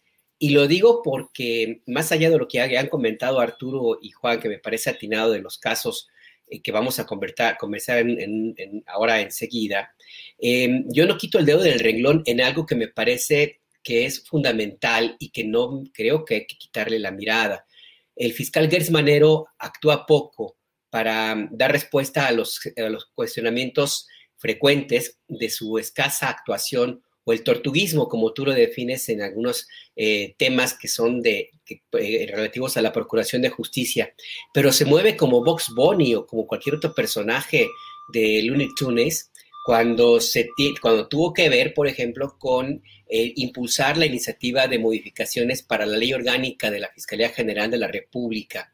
Allí sí que estuvo presente como si fuera un personaje de, televisión, pues bastante eh, activo eh, para impulsar y mover el interés de los, de los legisladores y conseguir que se modificara este, esta regulación interna de la Fiscalía General de la República que nunca, uno, nunca se aplicó que fue producto de un consenso con organizaciones civiles y ciudadanas que, incluidas las que, las de, que buscan desaparecidos, que veían en esta, en esta legislación, en este protocolo interno, una pequeña esperanza para terminar con esta enorme crisis humanitaria que son el tema de los desaparecidos políticos y que nunca se aplicó, nunca hubo ese contrapeso ciudadano que, que esa propia ley y lo que se hizo fue cambiarla, desecharla y establecer una nueva que regresa la Fiscalía General de la República, al menos en términos operativos, a aquella Procuraduría General de la República de los años 70. Esa misma Procuraduría que encarceló a los estudiantes detenidos de, por el 68, que dejó impune el caso del 71 y que solapó la guerra sucia. A ese nivel llegó esta modificación de la ley orgánica de la Fiscalía General de la República, no lo digo yo, lo dicen las organizaciones civiles, y por eso insisto que es una contradicción, porque lo impulsó un fiscal que cuando tiene que rendir cuentas se porta como tortuga. Y cuando tiene que sacar provecho a sus intereses o a su forma de entender la procuración de la justicia, que es muy de aquellos años 70, se mueve tan rápido como Box Bunny o cualquier personaje, el coyote, el correcamino, lo que ustedes quieran, Julio. Gracias, Alberto. Es cierto, digo, coincido totalmente en asuntos incluso de rapidez para conseguir que lo incorporaran en el nivel 3 en el Sistema Nacional de Investigación, al que no había tenido acceso durante mucho tiempo, rechazado porque decían que sus trabajos no tenían la calidad académica adecuada y ahora consiguió con mucha rapidez ser incorporado ahí. Asuntos familiares, en fin. Eh, ¿alguien en, algunos momentos, Julio, han ocupado más... Eh, líneas en, los periódicos y más espacio en los medios, los temas que tienen que ver con eh, Gertz como persona, como investigador o sus líos familiares, que los asuntos eh, que tiene en sus manos como fiscal general de la República, por, desgracia, ¿no? En el, en el 18 yo recuerdo que aún antes de las elecciones, eh, cuando uno platicaba con, con este eh, dirigentes del PRI que se sinceraban y que ya admitían que López Obrador iba a ganar la presidencia, decían, caray, este no va a ser el año de Hidalgo, sino el año de Osorio. Nos vemos en el reclusorio, ¿no? Pero pues parece ser que no, que no se hizo realidad, ¿no? O hasta el momento no ha, ocurrido. Ni para el sexenio en general, ni para el Osorio. Eh, relacionado con el año de Hidalgo y no solamente por el Estado. Había una coincidencia de apellido ahí con el dicho.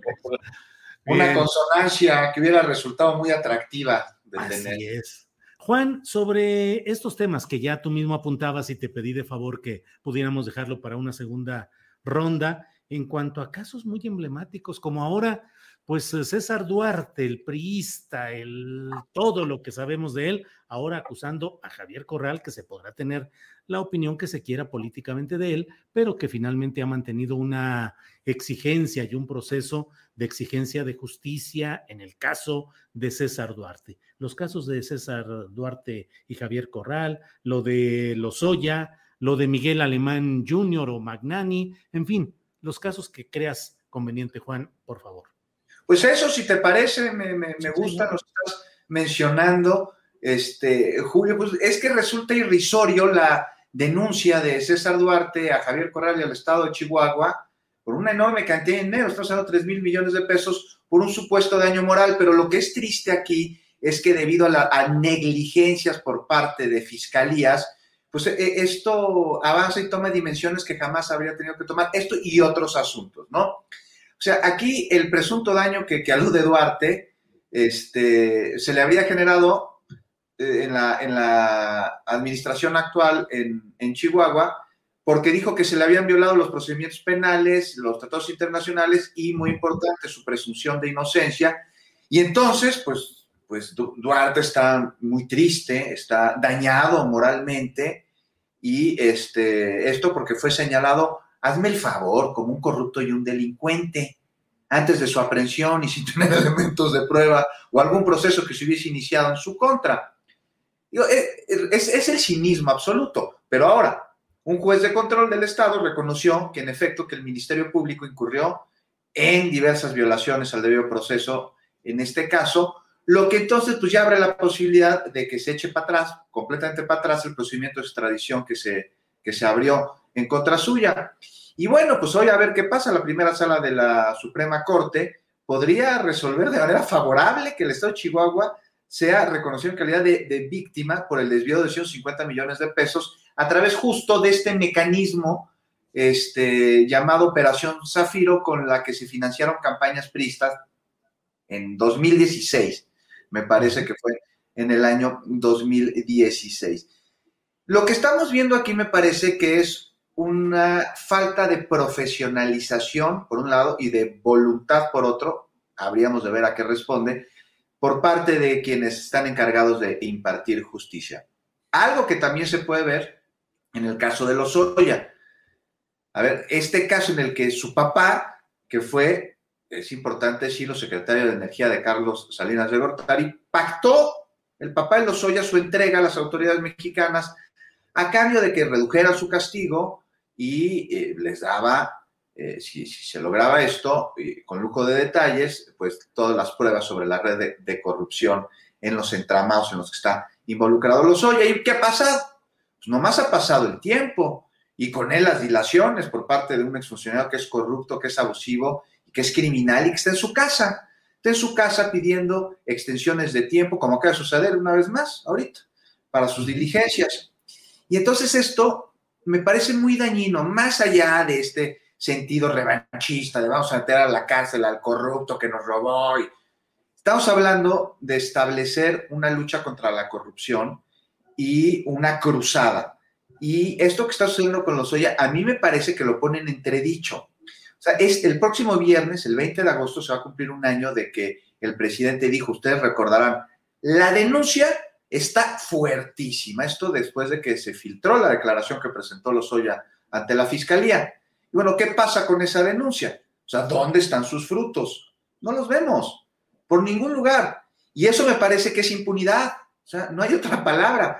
Eh, eh, porque, entre otras cosas, o sea, los es el funcionario del gobierno de Peña Nieto que encabeza junto con Videgaray las fiestas esas con vinos que pudieron ahí documentar que costaban más de 100 mil pesos.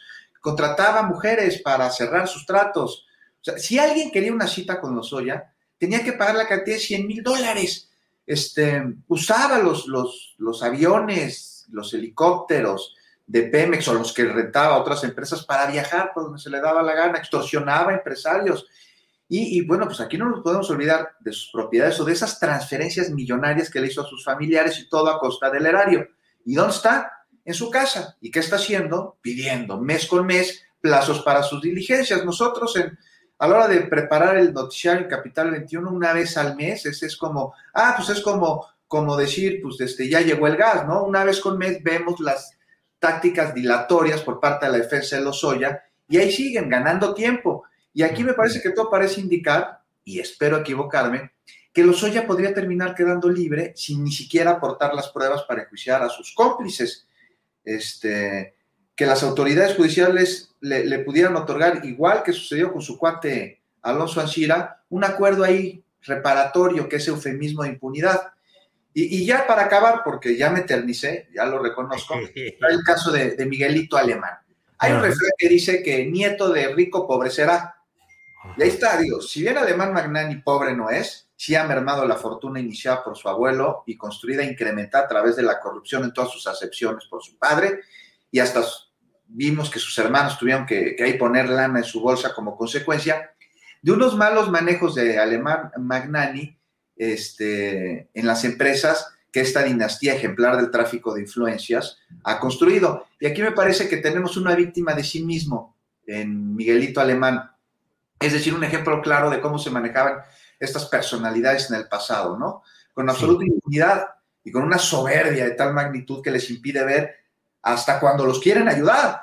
Y, es que la crisis de la aerolínea, de Interjet y de toda la familia, esta se pudo evitar, pero Magnani se negó primero a declarar a la empresa en concurso mercantil para reestructurar los que eran sus pasivos. Y por supuesto, o sea, si se negó a esto, pues mucho más se iba a negar a vender sus activos, los suyos, los propios, como su avión o como sus casas, sus terrenos, sus, mansiones en Acapulco, ¿no?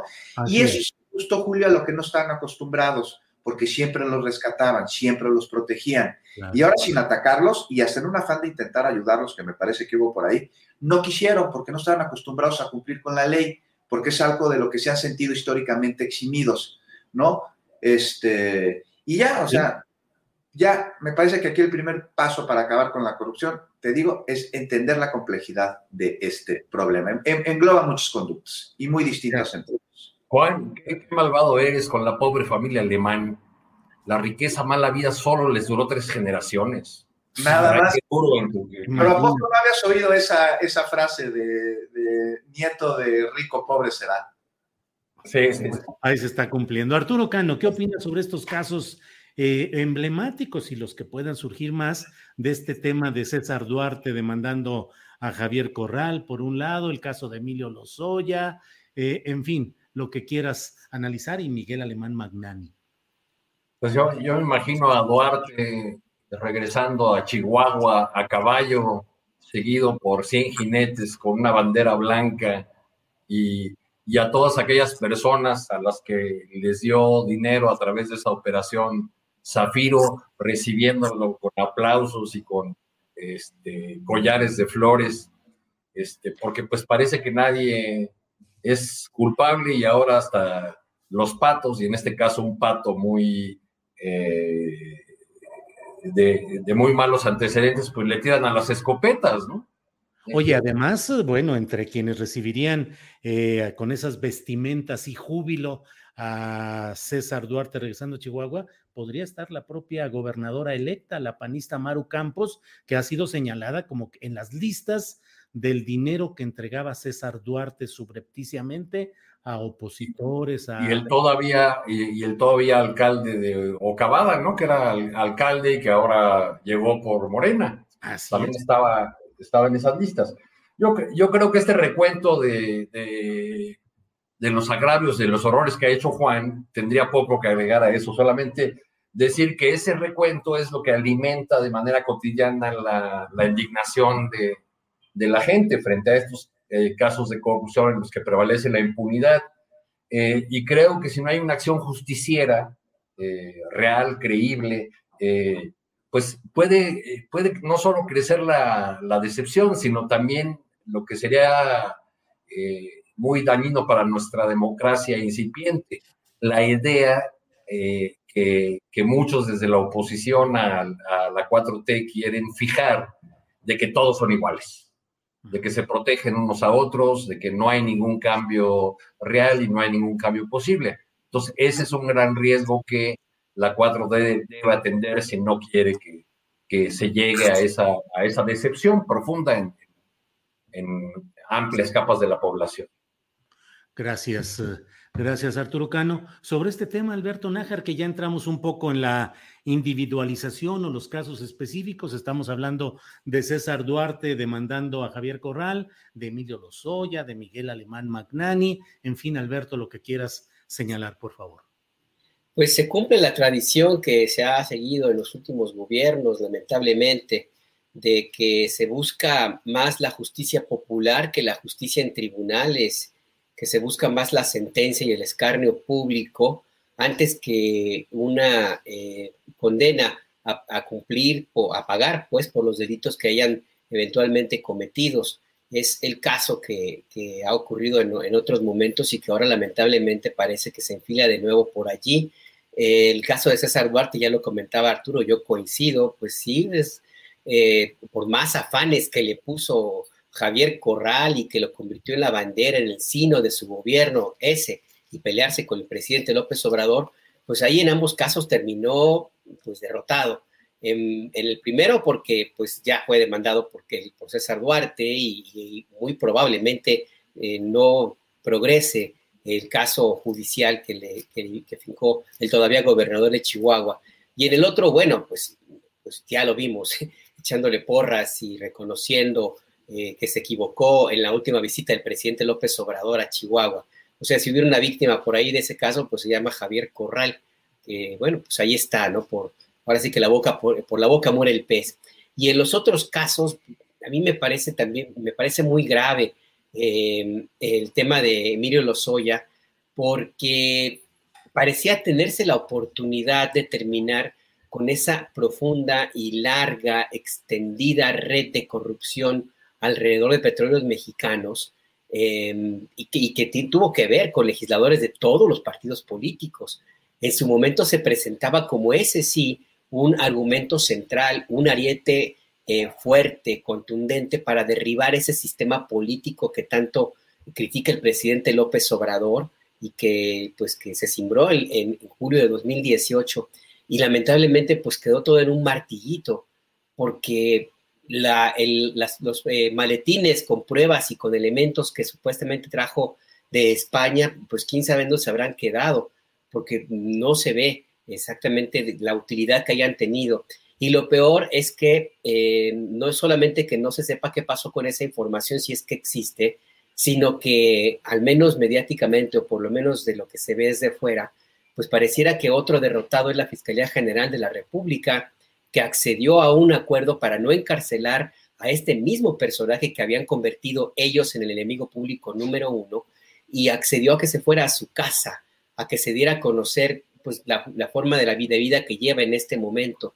Esto es una raya más al tigre, al, al, escarnio de esta Fiscalía General de la República, el fiscal Gertz Manero.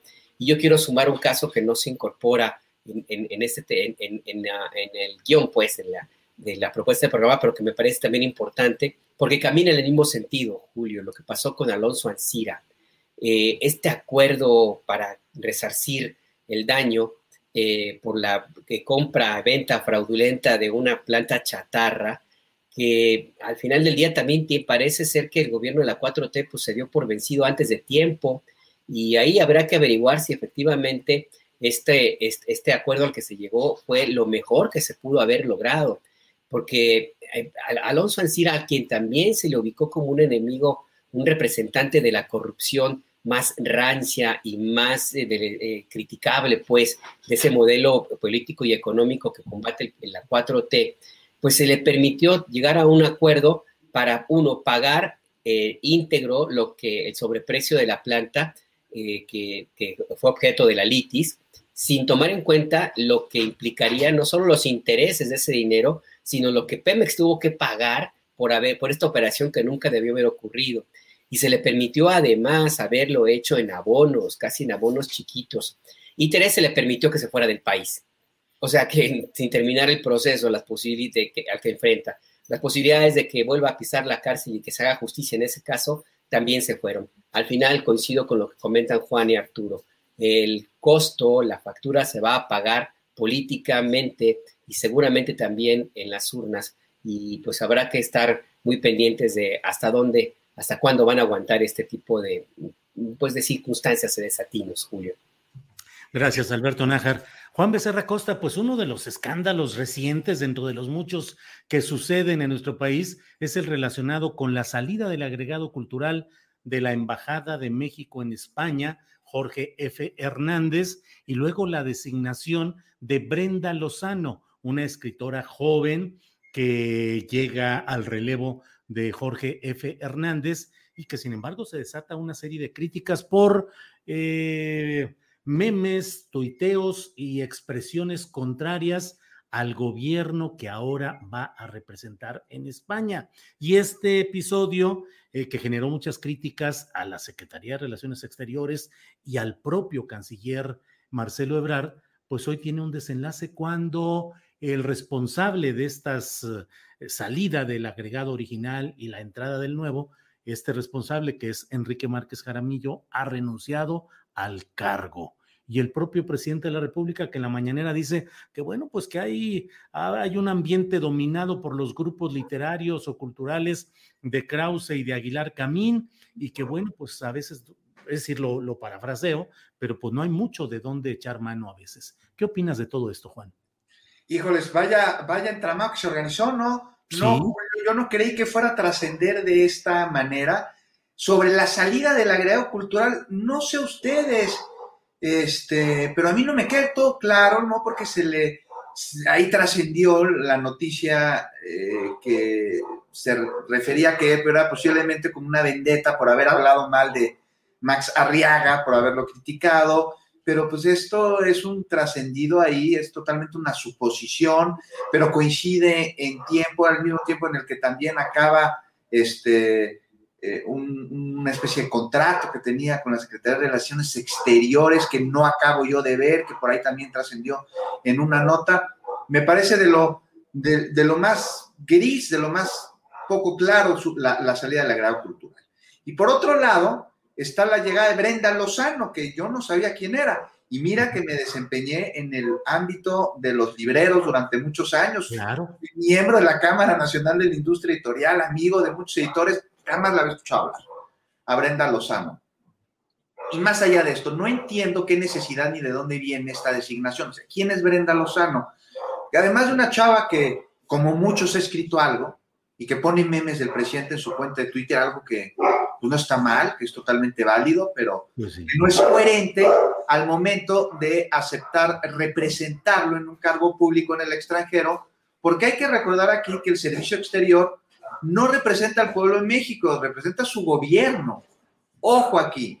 Y, bueno, caray, Vicente Guerrero promulgó la primera ley del servicio exterior mexicano, que es un cuerpo permanente de funcionarios del Estado cuyo encargo es el de representar en el extranjero y ejecutar su política exterior.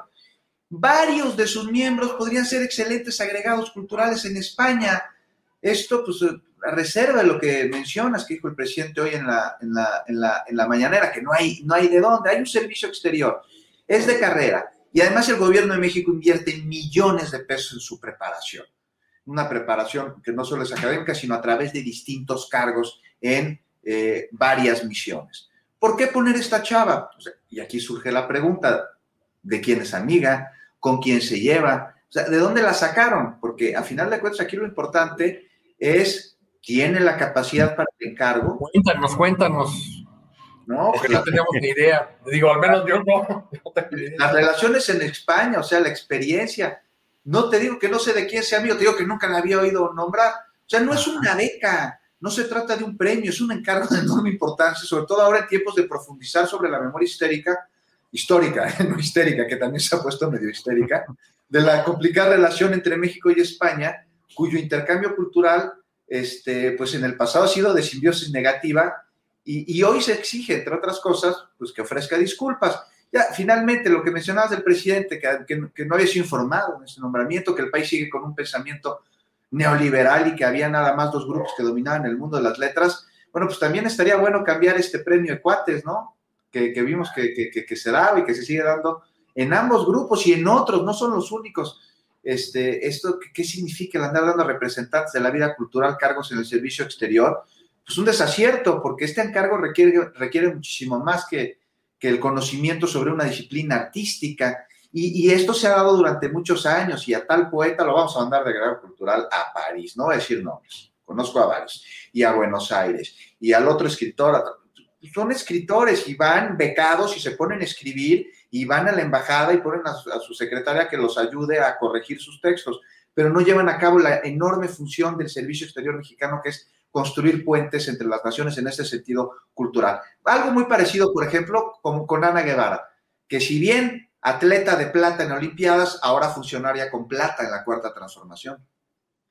Así es, Juan Becerra Costa. Gracias. Arturo Cano, ¿qué opinas sobre este, eh, ¿cómo dicen? Un zipizape o todo este relajo sobre la agregaduría cultural en la Embajada de México en España? Por favor, Arturo.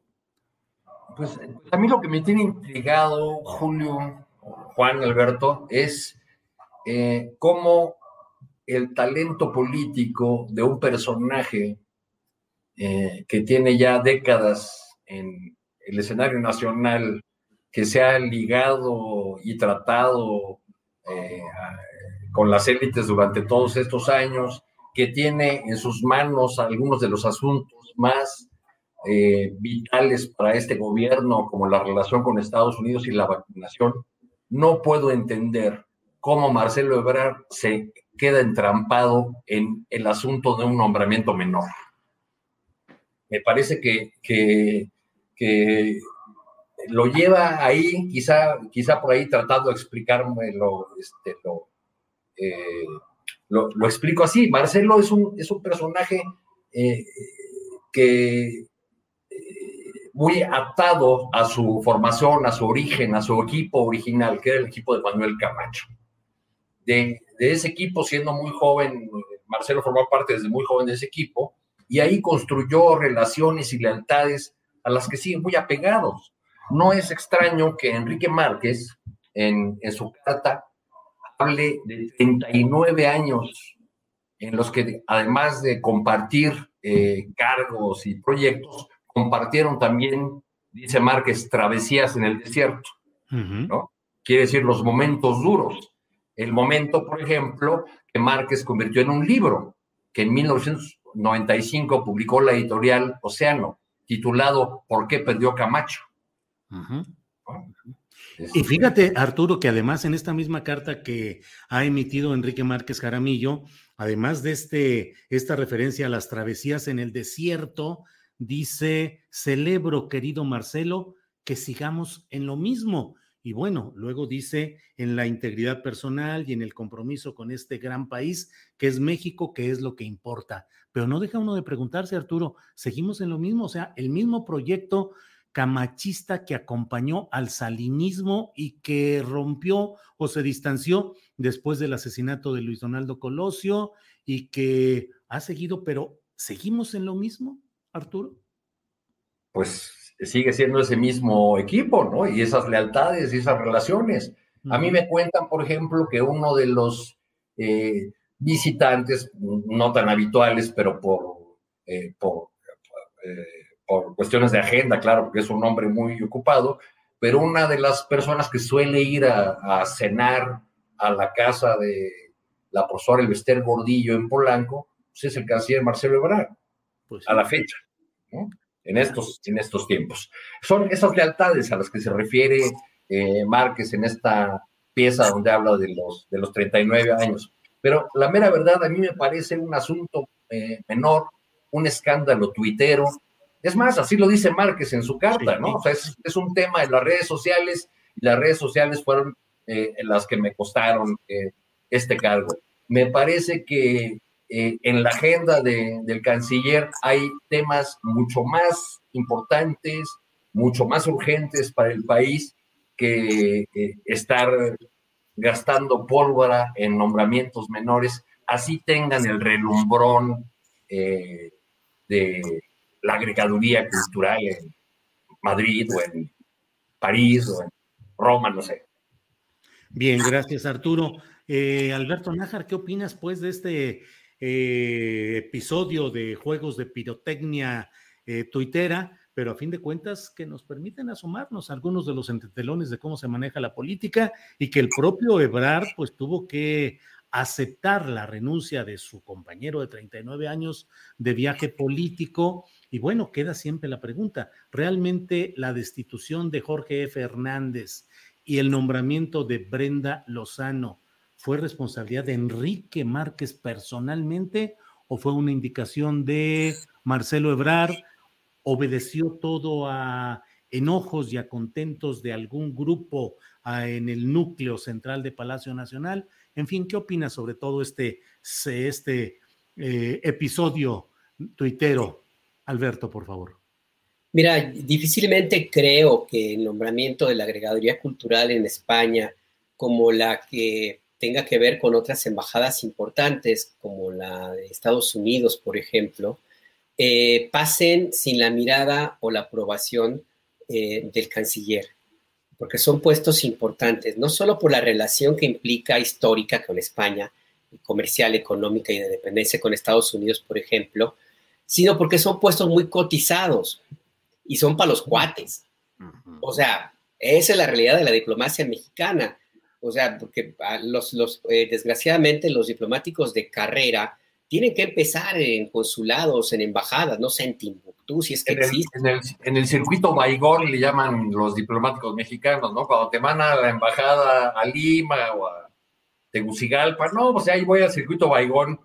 Contra el circuito Revlon, que le dicen a Claro. otro, que es el de la alta cosmética diplomática. Ah, mira, ustedes sí saben de eso, mira, pues justamente a eso me refiero.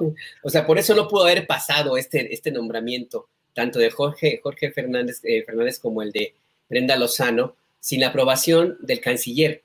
Y esto, más allá de, que- de, de citar de nuevo al clásico, pero qué necesidad, a mí lo que me lleva, me lleva a reflexionar es el tipo de relaciones políticas y el tipo de político y la mirada de la política que tiene un probable candidato a la presidencia de la República por Morena.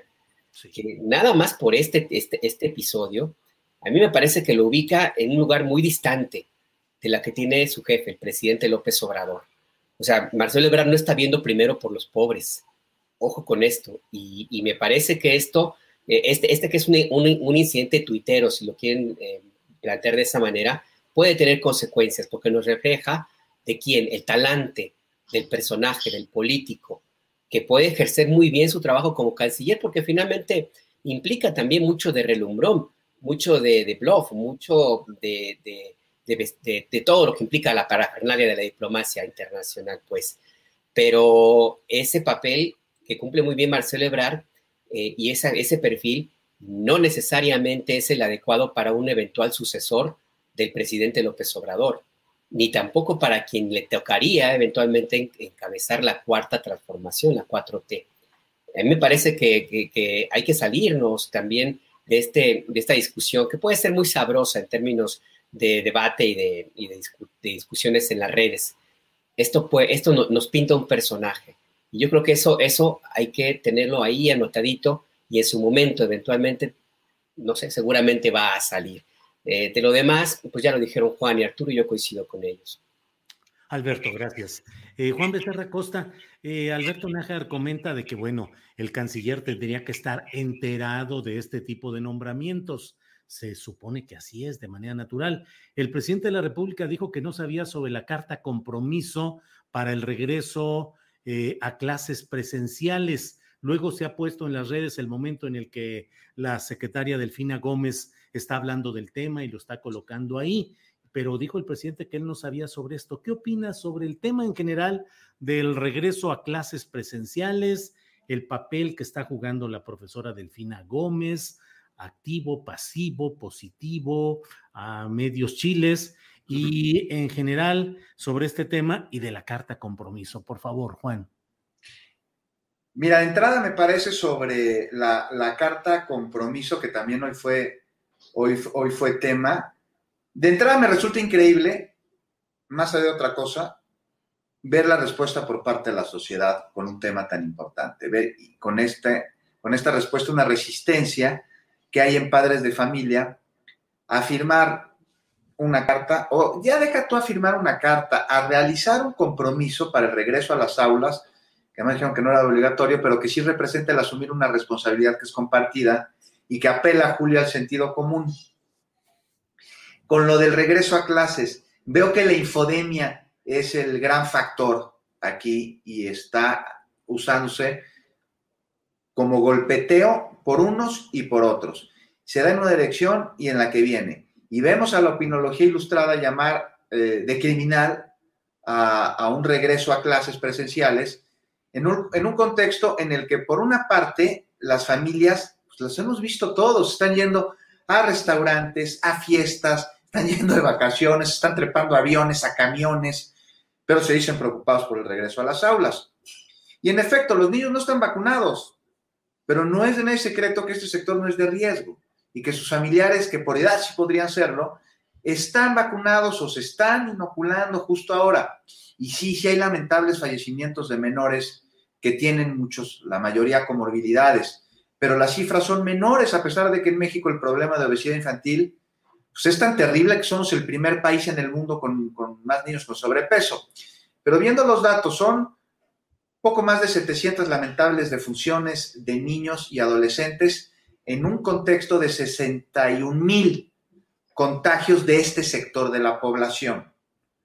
Entonces me parece más riesgoso detener el regreso a los salones de clase, porque el daño a los estudiantes ya de por sí es terrible con todo lo que ha sucedido por esta situación, y entonces, ¿para qué alargarlo e impedir que los jóvenes aprendan no solo lo que académicamente deben obtener, sino también lo que psicológicamente tienen que enfrentar, que pues no es otra cosa, Julio, más que la vida misma.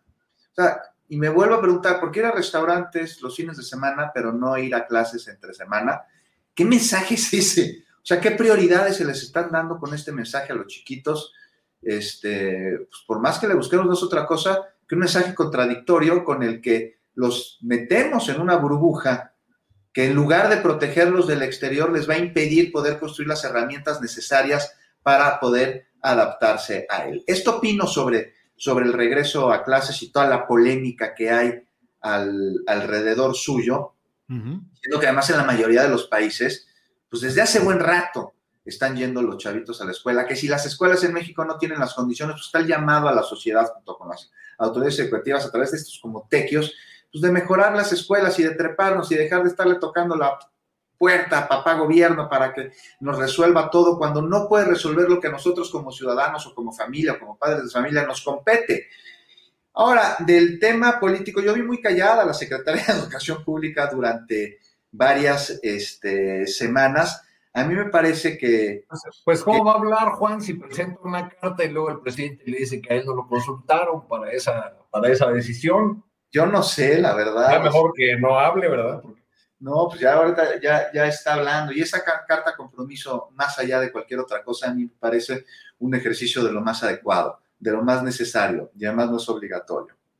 Me causa extrañeza que se desdigan y que se digan de que no sabía, yo sí sabía, siempre sí, siempre no, pero se está hablando de este tema. Igual como lo, que, como lo, lo planteaste, hilaste muy fino, Julio, se quita y se ponen agregados culturales del Servicio Exterior Mexicano sin que Marcelo Ebrard esté enterado.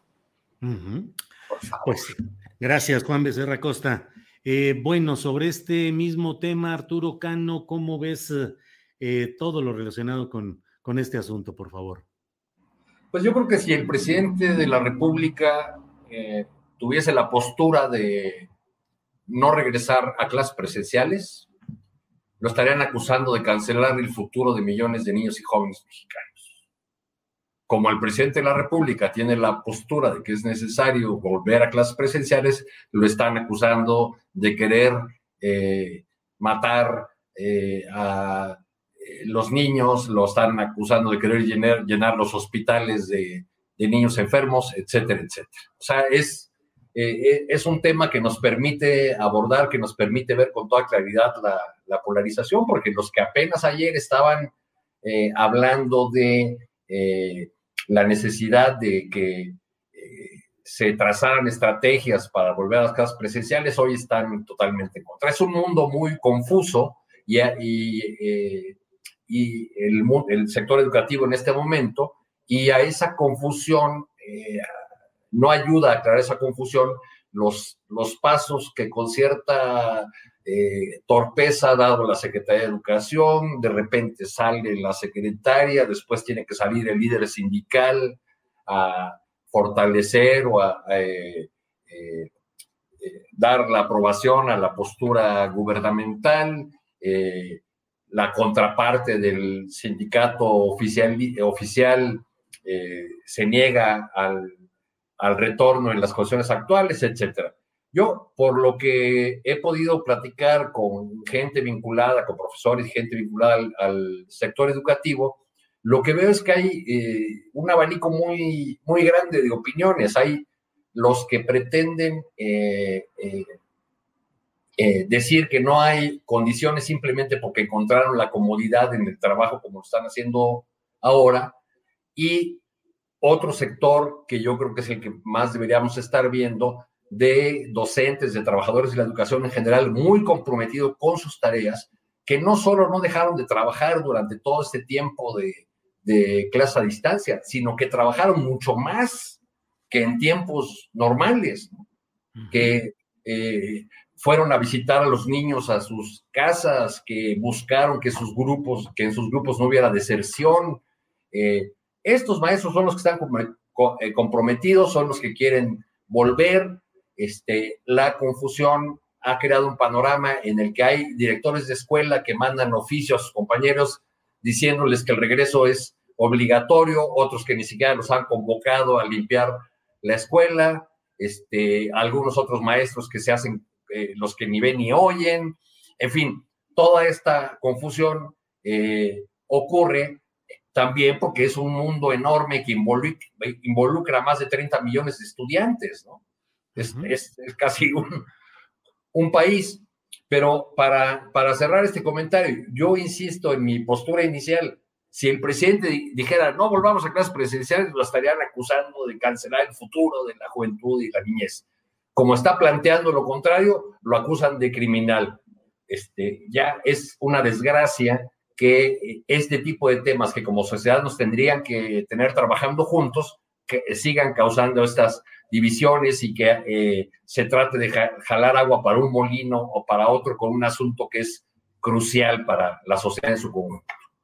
Gracias, Arturo Cano. Son las 2 de la tarde con 54 minutos e invito a quienes nos escuchan para que continúen después de esta mesa de periodistas, porque vamos a pasar los videos relacionados con lo que ha dicho el presidente de la República respecto a este tema de la, la carta de compromiso de los padres de familia y luego la propia, el momento en el que la propia Delfina Gómez había dado a conocer esta carta compromiso. Y vamos a cerrar con una entrevista con Gustavo Sánchez. Él es el editor general de Aristegui Noticias y va a hablar sobre el desmentido y lo que ha sucedido eh, respecto a esta sección de quién es quién en las mentiras. Y Adriana Buentello también nos tendrá las noticias más relevantes de estas horas, que hay varias, entre otras, que la Comisión Permanente del Congreso de la Unión no aprobó que hubiera un nuevo periodo extraordinario de sesiones para aprobar la iniciativa de ley de revocación de mandato. Sobre eso hablaremos un poco más adelante, pero eh, Alberto Nájar, eh, sobre este tema de el regreso a clases presenciales, Delfina Gómez, la carta compromiso, ¿qué opinas, Alberto, por favor? Es que no acabo de entender por qué se ha enredado tanto el presidente de la República. Si en la misma mañanera se habló de la carta, y lo dijo la secretaria de Educación. Entonces, sí es verdad, se pudo haber publicado, de hecho se publicó, creo que en el Universal, lo mostraron hoy en la mañana, una carta apócrifa, pero eso no significa que no haya existido. Em, ya después se tuvo que aclarar que no era obligatoria, en fin, pero de que existió, existió, así es que pues no entiendo la necesidad, ahora decir que de nuevo, qué necesidad de enredar el asunto. A mí lo que me llama la atención, eh, y, de nuevo es importante no perderlo de vista, Julio, Arturo, Juan, es esta, este propósito otra vez, eh, yo sí le quiero poner adjetivos, miserable y patán de, eh, de algunos medios de comunicación tradicionales, de tratar no solamente de sabotear esta medida de regreso a clases, sino hacerlo de una forma muy cuestionable, tratando de crear miedo, de crear una narrativa de que los niños están en serio peligro en caso de que vuelvan a las clases, a las aulas, y utilizan cualquier clase de argumentos, entre ellos, por supuesto, las mentiras. De nada sirve para eh, hacer esto. No, creo, creo que no han entendido la lección.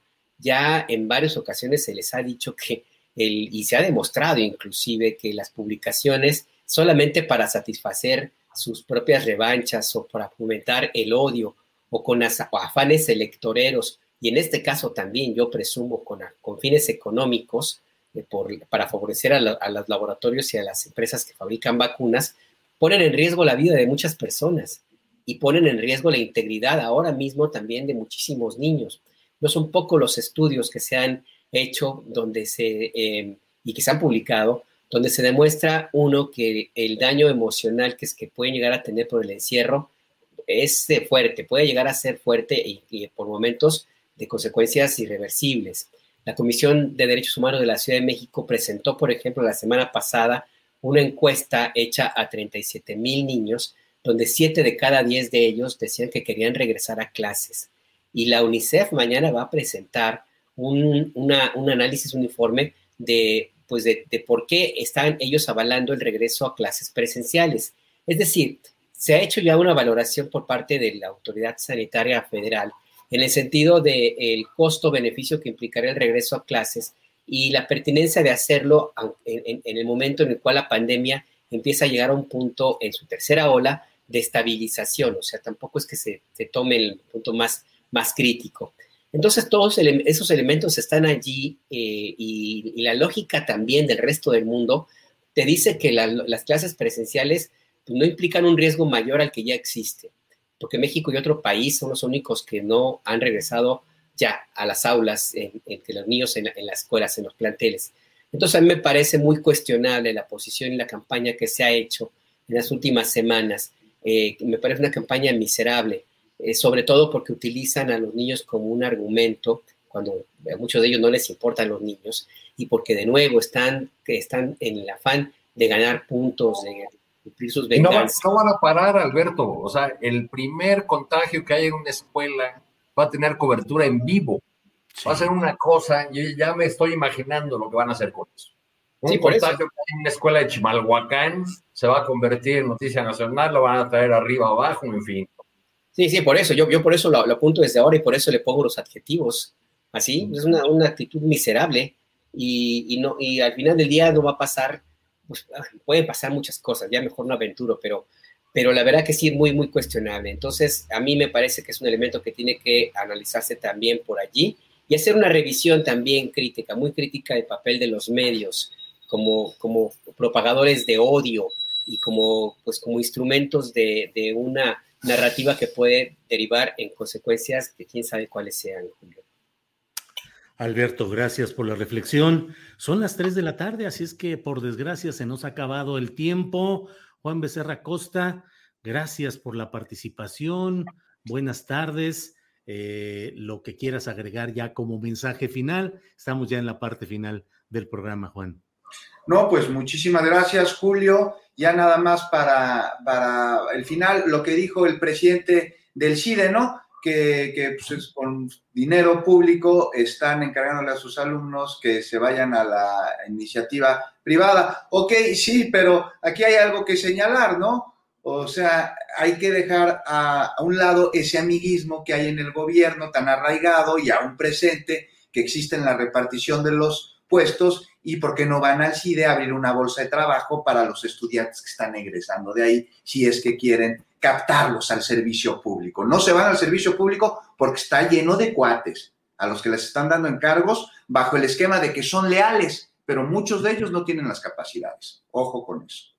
Gracias, Juan Becerra Costa. Arturo Cano, gracias por tu participación de este día. Buenas tardes. Y si quieres agregar algo, con mucho gusto, por favor. Gracias, Julio. Pues ya nos dio tiempo de hablar de la Disneylandia, del sindicalismo en que está convertida la planta General Motors en Silao. Sí. Eh, pero eh, yo solamente quería hacer la acotación de que mis fuentes, a diferencia del, voy a discrepar con el colega cuyo nombre no retuve, este, que, habló sobre el asunto, a diferencia de lo que el colega mencionaba, las fuentes que yo tengo por allá me dicen que la CTM y su contrato van a, van a ganar con entre 60 y 70%.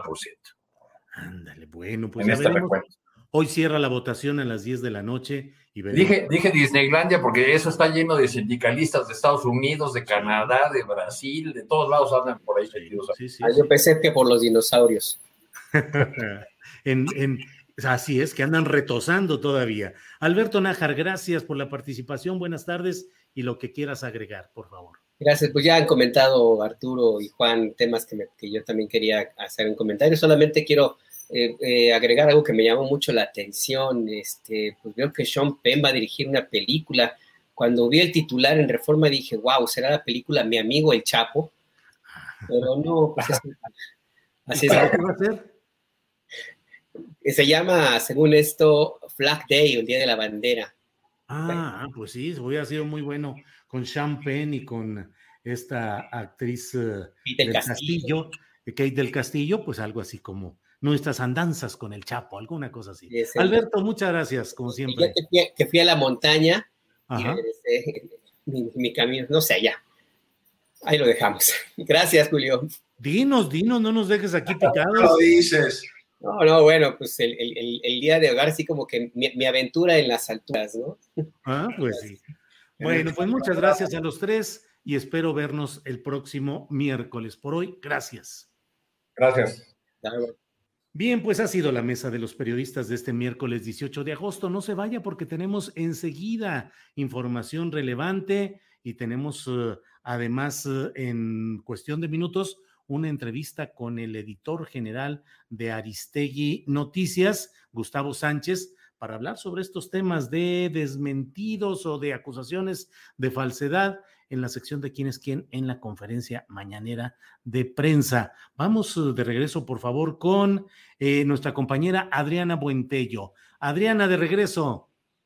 Gracias, Julio. Pues vamos a pasar precisamente unos videos de contexto sobre este material que se ha dicho que era falso desde la conferencia mañanera del día de hoy y como ya lo explicaba también Alberto Nájar, pues no es el de todos los medios, pero parece que se generalizó. Vamos a escuchar eh, de primera instancia este primer video hoy en quién es quién en las mentiras. García Vilchis, quien es titular de, este, esta sección, dijo que la carta compromiso que firmarían los padres de familia para que sus hijos pudieran asistir a clases presenciales y que difundieron medios de comunicación era falsa. Vamos a escuchar. Se trata de una supuesta carta compromiso sobre el regreso a clases que la misma Secretaría de Educación Pública desmintió.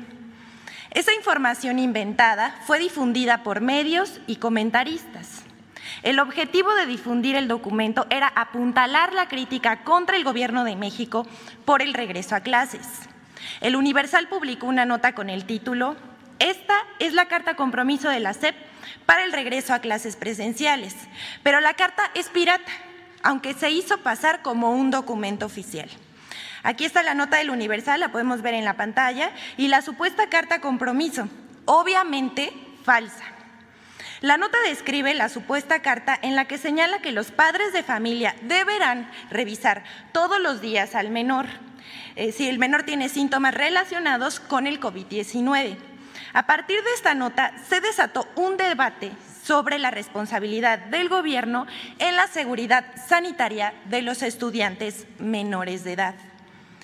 Aquí vemos también en pantalla periodistas y medios que difundieron la noticia falsa. Aquí hay un tuit de López Dóriga, eh, Denise Dresser, Azucena Oresti, el periódico Milenio.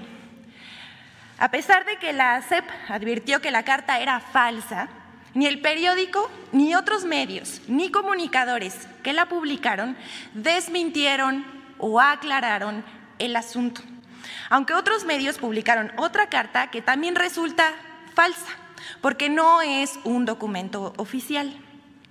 Sobre este asunto ya lo aclaró el presidente de la República, Andrés Manuel López Obrador, quien precisó que no se pedirá ninguna carta responsiva a los padres de familia en el regreso a las clases presenciales. Bueno, y vamos a recordar que el jueves pasado la titular de la Secretaría de Educación Pública, Delfina Gómez, dio a conocer precisamente esta carta compromiso entre los protocolos a seguir para el reinicio a clases. Al mismo tiempo, también se les pide a los padres de familia que nos hagan favor de precisamente enviarlos con cubreboca y enviarlos con, con su gel. Y por otro lado también el que nos lleven, nos lleven a cabo lo que es la carta compromiso, la carta de aceptación, precisamente en donde autorizan que el pequeñito puede estar dentro de lo que es la parte de la, de la asistencia a la escuela. ¿Y qué dijo ayer el presidente Andrés Manuel López Obrador? Que la carta no es obligatorio, obligatoria y que él no tuvo nada que ver con esta carta, pero que si lo hubiesen preguntado, hubiera dicho que no. Y acerca de la carta, pues también no es obligatoria si van los niños a la escuela, no llevan la carta, no le hace. Es que nosotros aquí tenemos todavía que enfrentar esta concepción burocrática, autoritaria, que se heredó del periodo neoliberal. Entonces, ¿ustedes creen que yo tuve que ver con la carta? Pues no. Fue una decisión abajo. Si me hubiesen consultado, hubiese dicho, no, somos libres. Bien, pues todo este episodio que, como ha dicho Alberto Nájar, que recurre al gran filósofo de Ciudad Juárez, nacido en Michoacán, eh, Alberto Aguilera, conocido como Juan Gabriel, pues qué necesidad, tanto enredo, tanto en el asunto de la agregaduría cultural de la Embajada de México en España, como ahora con esta carta compromiso, en fin, de todo esto hay, pero mire, vamos a hablar ahora con Gustavo Sánchez. Gustavo Sánchez es editor general de Aristegui Noticias. Gustavo, buenas tardes.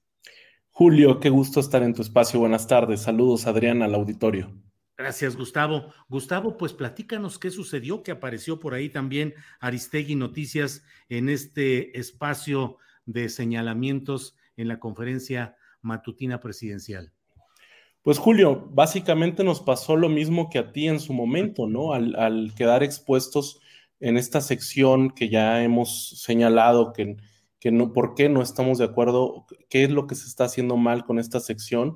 Pero digamos, vamos a los hechos. Hoy, como ya lo presentó Adriana, apareció el logotipo y una nota de Aristegui Noticias que en su momento pues me tocó redactar y me tocó confirmar y verificar con la Secretaría de Educación Pública. Es decir, es una nota eh, basada en una carta que nos compartió la Secretaría de Educación Pública antes que lo hiciera de forma generalizada a todos los medios. Incluso nos dimos como el, gusto, por así decirlo, de decir, descarga aquí la verdadera carta compromiso, eh, corresponsabilidad para regreso a clases. Esa carta, eh, pues lo que se podía ver e, era una, eh, un compromiso de los padres para revisar a sus hijos diariamente esta misma carta la difundió y es lo que estamos viendo en la, en la pantalla. Al día siguiente, el 13, el viernes 13, lo difundió tanto la CEP como la presidencia en los chats oficiales. Cuando hoy la funcionaria Vilchis dice que esto no es oficial, que esta carta, quién sabe, casi, casi que quién sabe de dónde la sacaron los medios, pues ahí están los chats, ¿no? De la fuente de la presidencia de la República donde, bueno, si el chat de la presidencia miente, pues de qué estamos hablando, ¿no? Porque ella habla de que no es oficial porque el presidente López Obrador ayer dijo, pues lo que acabamos de escuchar, que ya no va a ser necesario ni obligatorio, pero en su momento, estamos hablando del 12 de agosto, cuando la secretaria Delfina Gómez presenta un decálogo, el punto 10 es que se va a tener que entregar esta carta. Entonces, a partir de ahí, eh, hay que decirlo, la secretaria Delfina Gómez no presentó la carta, solo dijo que había que firmar una carta.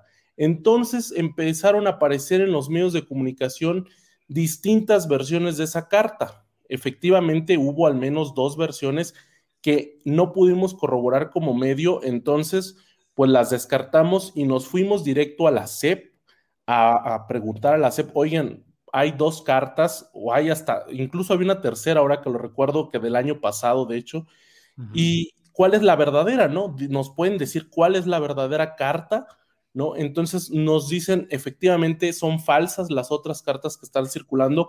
Aquí está la carta correcta, por eso le, ponemos a la nota, descarga aquí la verdadera carta. Entonces, al aparecer hoy en, la sección de quiénes tienen las mentiras, pues prácticamente eh, nos están eh, incluyendo eh, en, un, medio que falseó información, lo cual no corresponde a la verdad. En la sección ¿Quiénes quieren las mentiras? se está falseando, se está pues contradiciendo lo que se está enviando en chats oficiales. No, no sé si la, funcionaria o, o comunicación social tuvieron la oportunidad de ver los chats oficiales en donde seguramente eh, pues tienen control ellos mismos de esos chats eh, y primero nos lo envió la CEP, es decir, por todos lados hay, hay, un, hay algo que está saliendo mal en esta sección claramente cuando si de lo que se trata es de exhibir a medios eh, porque mienten, pues claramente aquí no estamos mintiendo. Aquí quien está mintiendo es quien dice que no miente.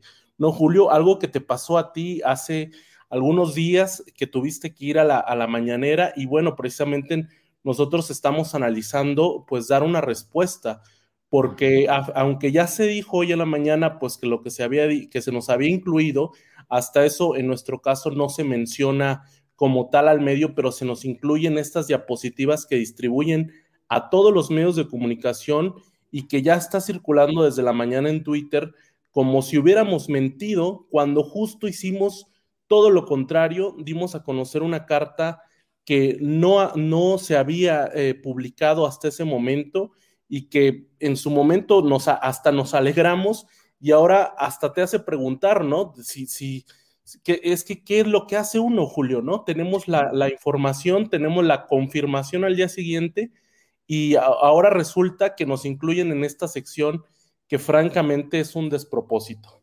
Sí, Gustavo Sánchez, pues sí, eh, compartimos por desgracia esta misma circunstancia en la cual pues de una manera arbitraria, de una manera injusta y de una manera mentirosa también, eh, pues se trata de desacreditar o deslegitimar lo que finalmente es nuestro único patrimonio como periodistas y como medios, Gustavo, eh, con el reconocimiento de siempre al ejercicio de Carmen Aristegui y del equipo que le acompaña, que siempre he dicho que hacen el mejor periodismo de México, eh, pues a mí me parece que nuestro patrimonio es la credibilidad y si es afectada de esta manera y si somos incluidos en este tipo de ejercicios realizados de manera tan desparpajada, pero al mismo tiempo tan eh, ofensiva, pues no nos queda más que precisar en términos periodísticos lo que son las cosas. Entiendo por lo que nos dices que están analizando qué hacer, cuál sería la respuesta o la postura y bueno, pues estaremos atentos, pero en principio, pues no nos queda más que defender nuestro propio ejercicio, nuestra profesión y nuestro capital de credibilidad, creo yo, Gustavo.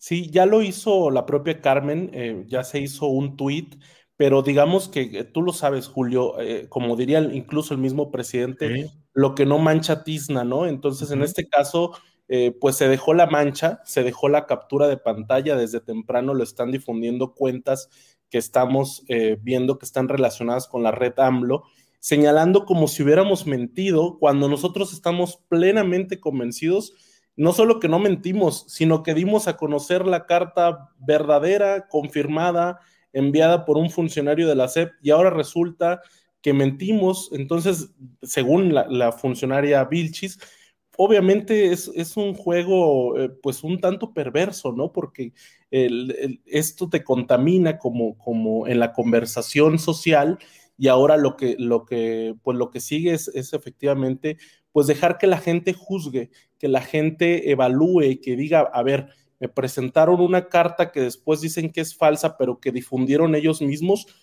no hay forma, un medio de comunicación de que se ponga a hacer una, una carta eh, por sí solo. Bueno, sabemos que existen las fake news, pero en este caso, pues no hay forma de que haya salido de otro lado.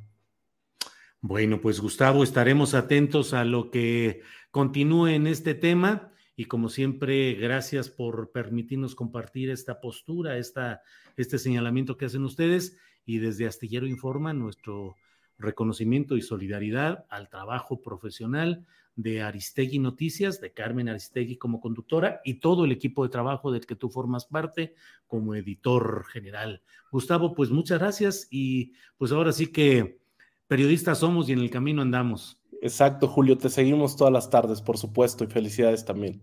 Gracias, Gustavo. Hasta luego. Bien, pues mire, tenemos eh, eh, más información que nos tiene nuestra compañera eh, Adriana Buentello. Mientras tanto, déjeme ver, Magdali Vergara nos envía un apoyo y nos dice, lo entendiste, Julio, ya deja de oponerte al regreso a clases presenciales. Guerra Paco 1 también nos envía un apoyo económico. Elvira Carmen Gutiérrez nos dice saludos enormes. Hazel Margarita Castro, felicidades a la mesa de análisis, siempre oportuna, muchas gracias. Felipe Valles dice, deberías buscar algunos edutubers que realmente le digan qué onda con la educación. Jaime Uchia o Uchija, por ejemplo. Alex Mozo dice, nos faltan superchats. Bueno, pues eh, muchas gracias a todos quienes nos apoyan y vamos ya con eh, Adriana Buentello, nuestra compañera que ya está de regreso. Adriana, adelante, por favor. Gracias, Julio. Me, si me permites, me llama mucho la atención que de pronto, sin tener una postura muy definida en algunos temas, la gente asume que tenemos ciertas posiciones y creo que hemos platicado, Julio, en este espacio que eh, eh, pues se deben escuchar todas las partes, sobre todo en un polémico, en una polémica situación como la que estamos viviendo, eh, o en una situación más bien muy difícil como la que estamos viviendo en, medio de una pandemia. Y, creo que es, es interesante cómo la gente asume que tenemos ciertas posiciones y hemos tenido entrevistas interesantes, Julio, pero creo que aquí lo, lo importante como bien dices, es hacer periodismo y presentar pues las diferentes posturas que hay en torno a los diferentes temas de coyuntura, Julio. Y pues si me permites, vamos a cerrar con más información. Como bien ya lo comentabas, eh, con 23 votos en favor y 12 en contra, en la comisión permanente en el Senado no alcanzó la mayoría calificada para analizar un tercer periodo extraordinario que discuta la ley federal de revocación de mandato. Y a través de las redes sociales eh, vimos que el eh, canciller Marcelo Ebrard da a conocer eh, que con la participación de Guillermo Puente Ordorica, embajador de México en Irán, se ha iniciado, Julio, este eh, procesamiento de las primeras solicitudes de refugio de ciudadanas y ciudadanos afganos, especialmente hacer énfasis en mujeres y niñas que así lo han solicitado. Todo esto en medio del conflicto que se vive en esa zona. Y, eh, comentar en último momento, Julio, se da a conocer Wilfrido Rafael Castillo, abogado de el, diputado, el exdiputado Saúl Huerta, quien se le acusa de abuso sexual agravado en contra de menores de edad, dio a conocer que se va a entregar mañana de manera voluntaria y esto lo dio a conocer en entrevistas, en entrevista con Salvador García Soto y también lo dio a conocer al espacio de Ciro Gómez Leiva. El abogado señaló eh, que terminaron ya una reunión en la que acordaron que el diputado se pondría a disposición de las autoridades el día de mañana Julio, pues algo de la información más relevante de este día.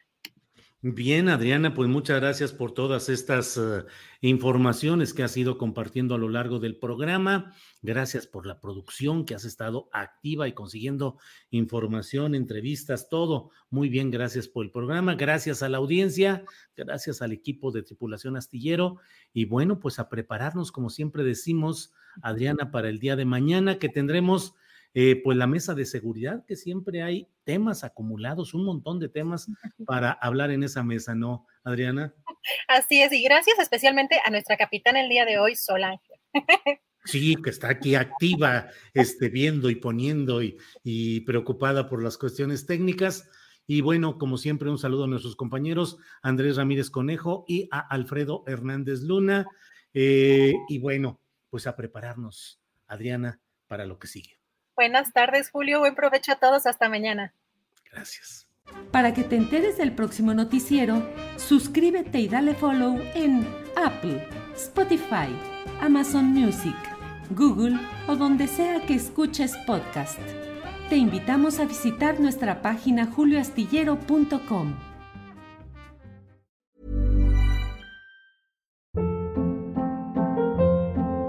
Hold up. What was that? Boring. No flavor. That was as bad as those leftovers you ate all week. Kiki Palmer here, and it's time to say hello to something fresh and guilt-free. Hello Fresh. Jazz up dinner with pecan-crusted chicken or garlic butter shrimp scampi. Now that's music to my mouth. Hello Fresh. Let's get this dinner party started. Discover all the delicious possibilities at hellofresh.com. Hola, buenos días, mi pana. Buenos días, bienvenido a Sherwin Williams. ¡Ey! ¿Qué onda, compadre? ¿Qué onda? Ya tengo lista la pintura que ordenaste en el ProPlus app. Con más de 6.000 representantes en nuestras tiendas listos para atenderte en tu idioma y beneficios para contratistas que encontrarás en aliadopro.com. En Sherwin Williams somos el aliado del PRO.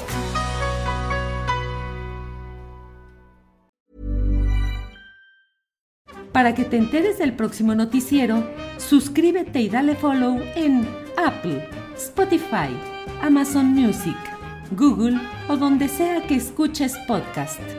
Te invitamos a visitar nuestra página julioastillero.com.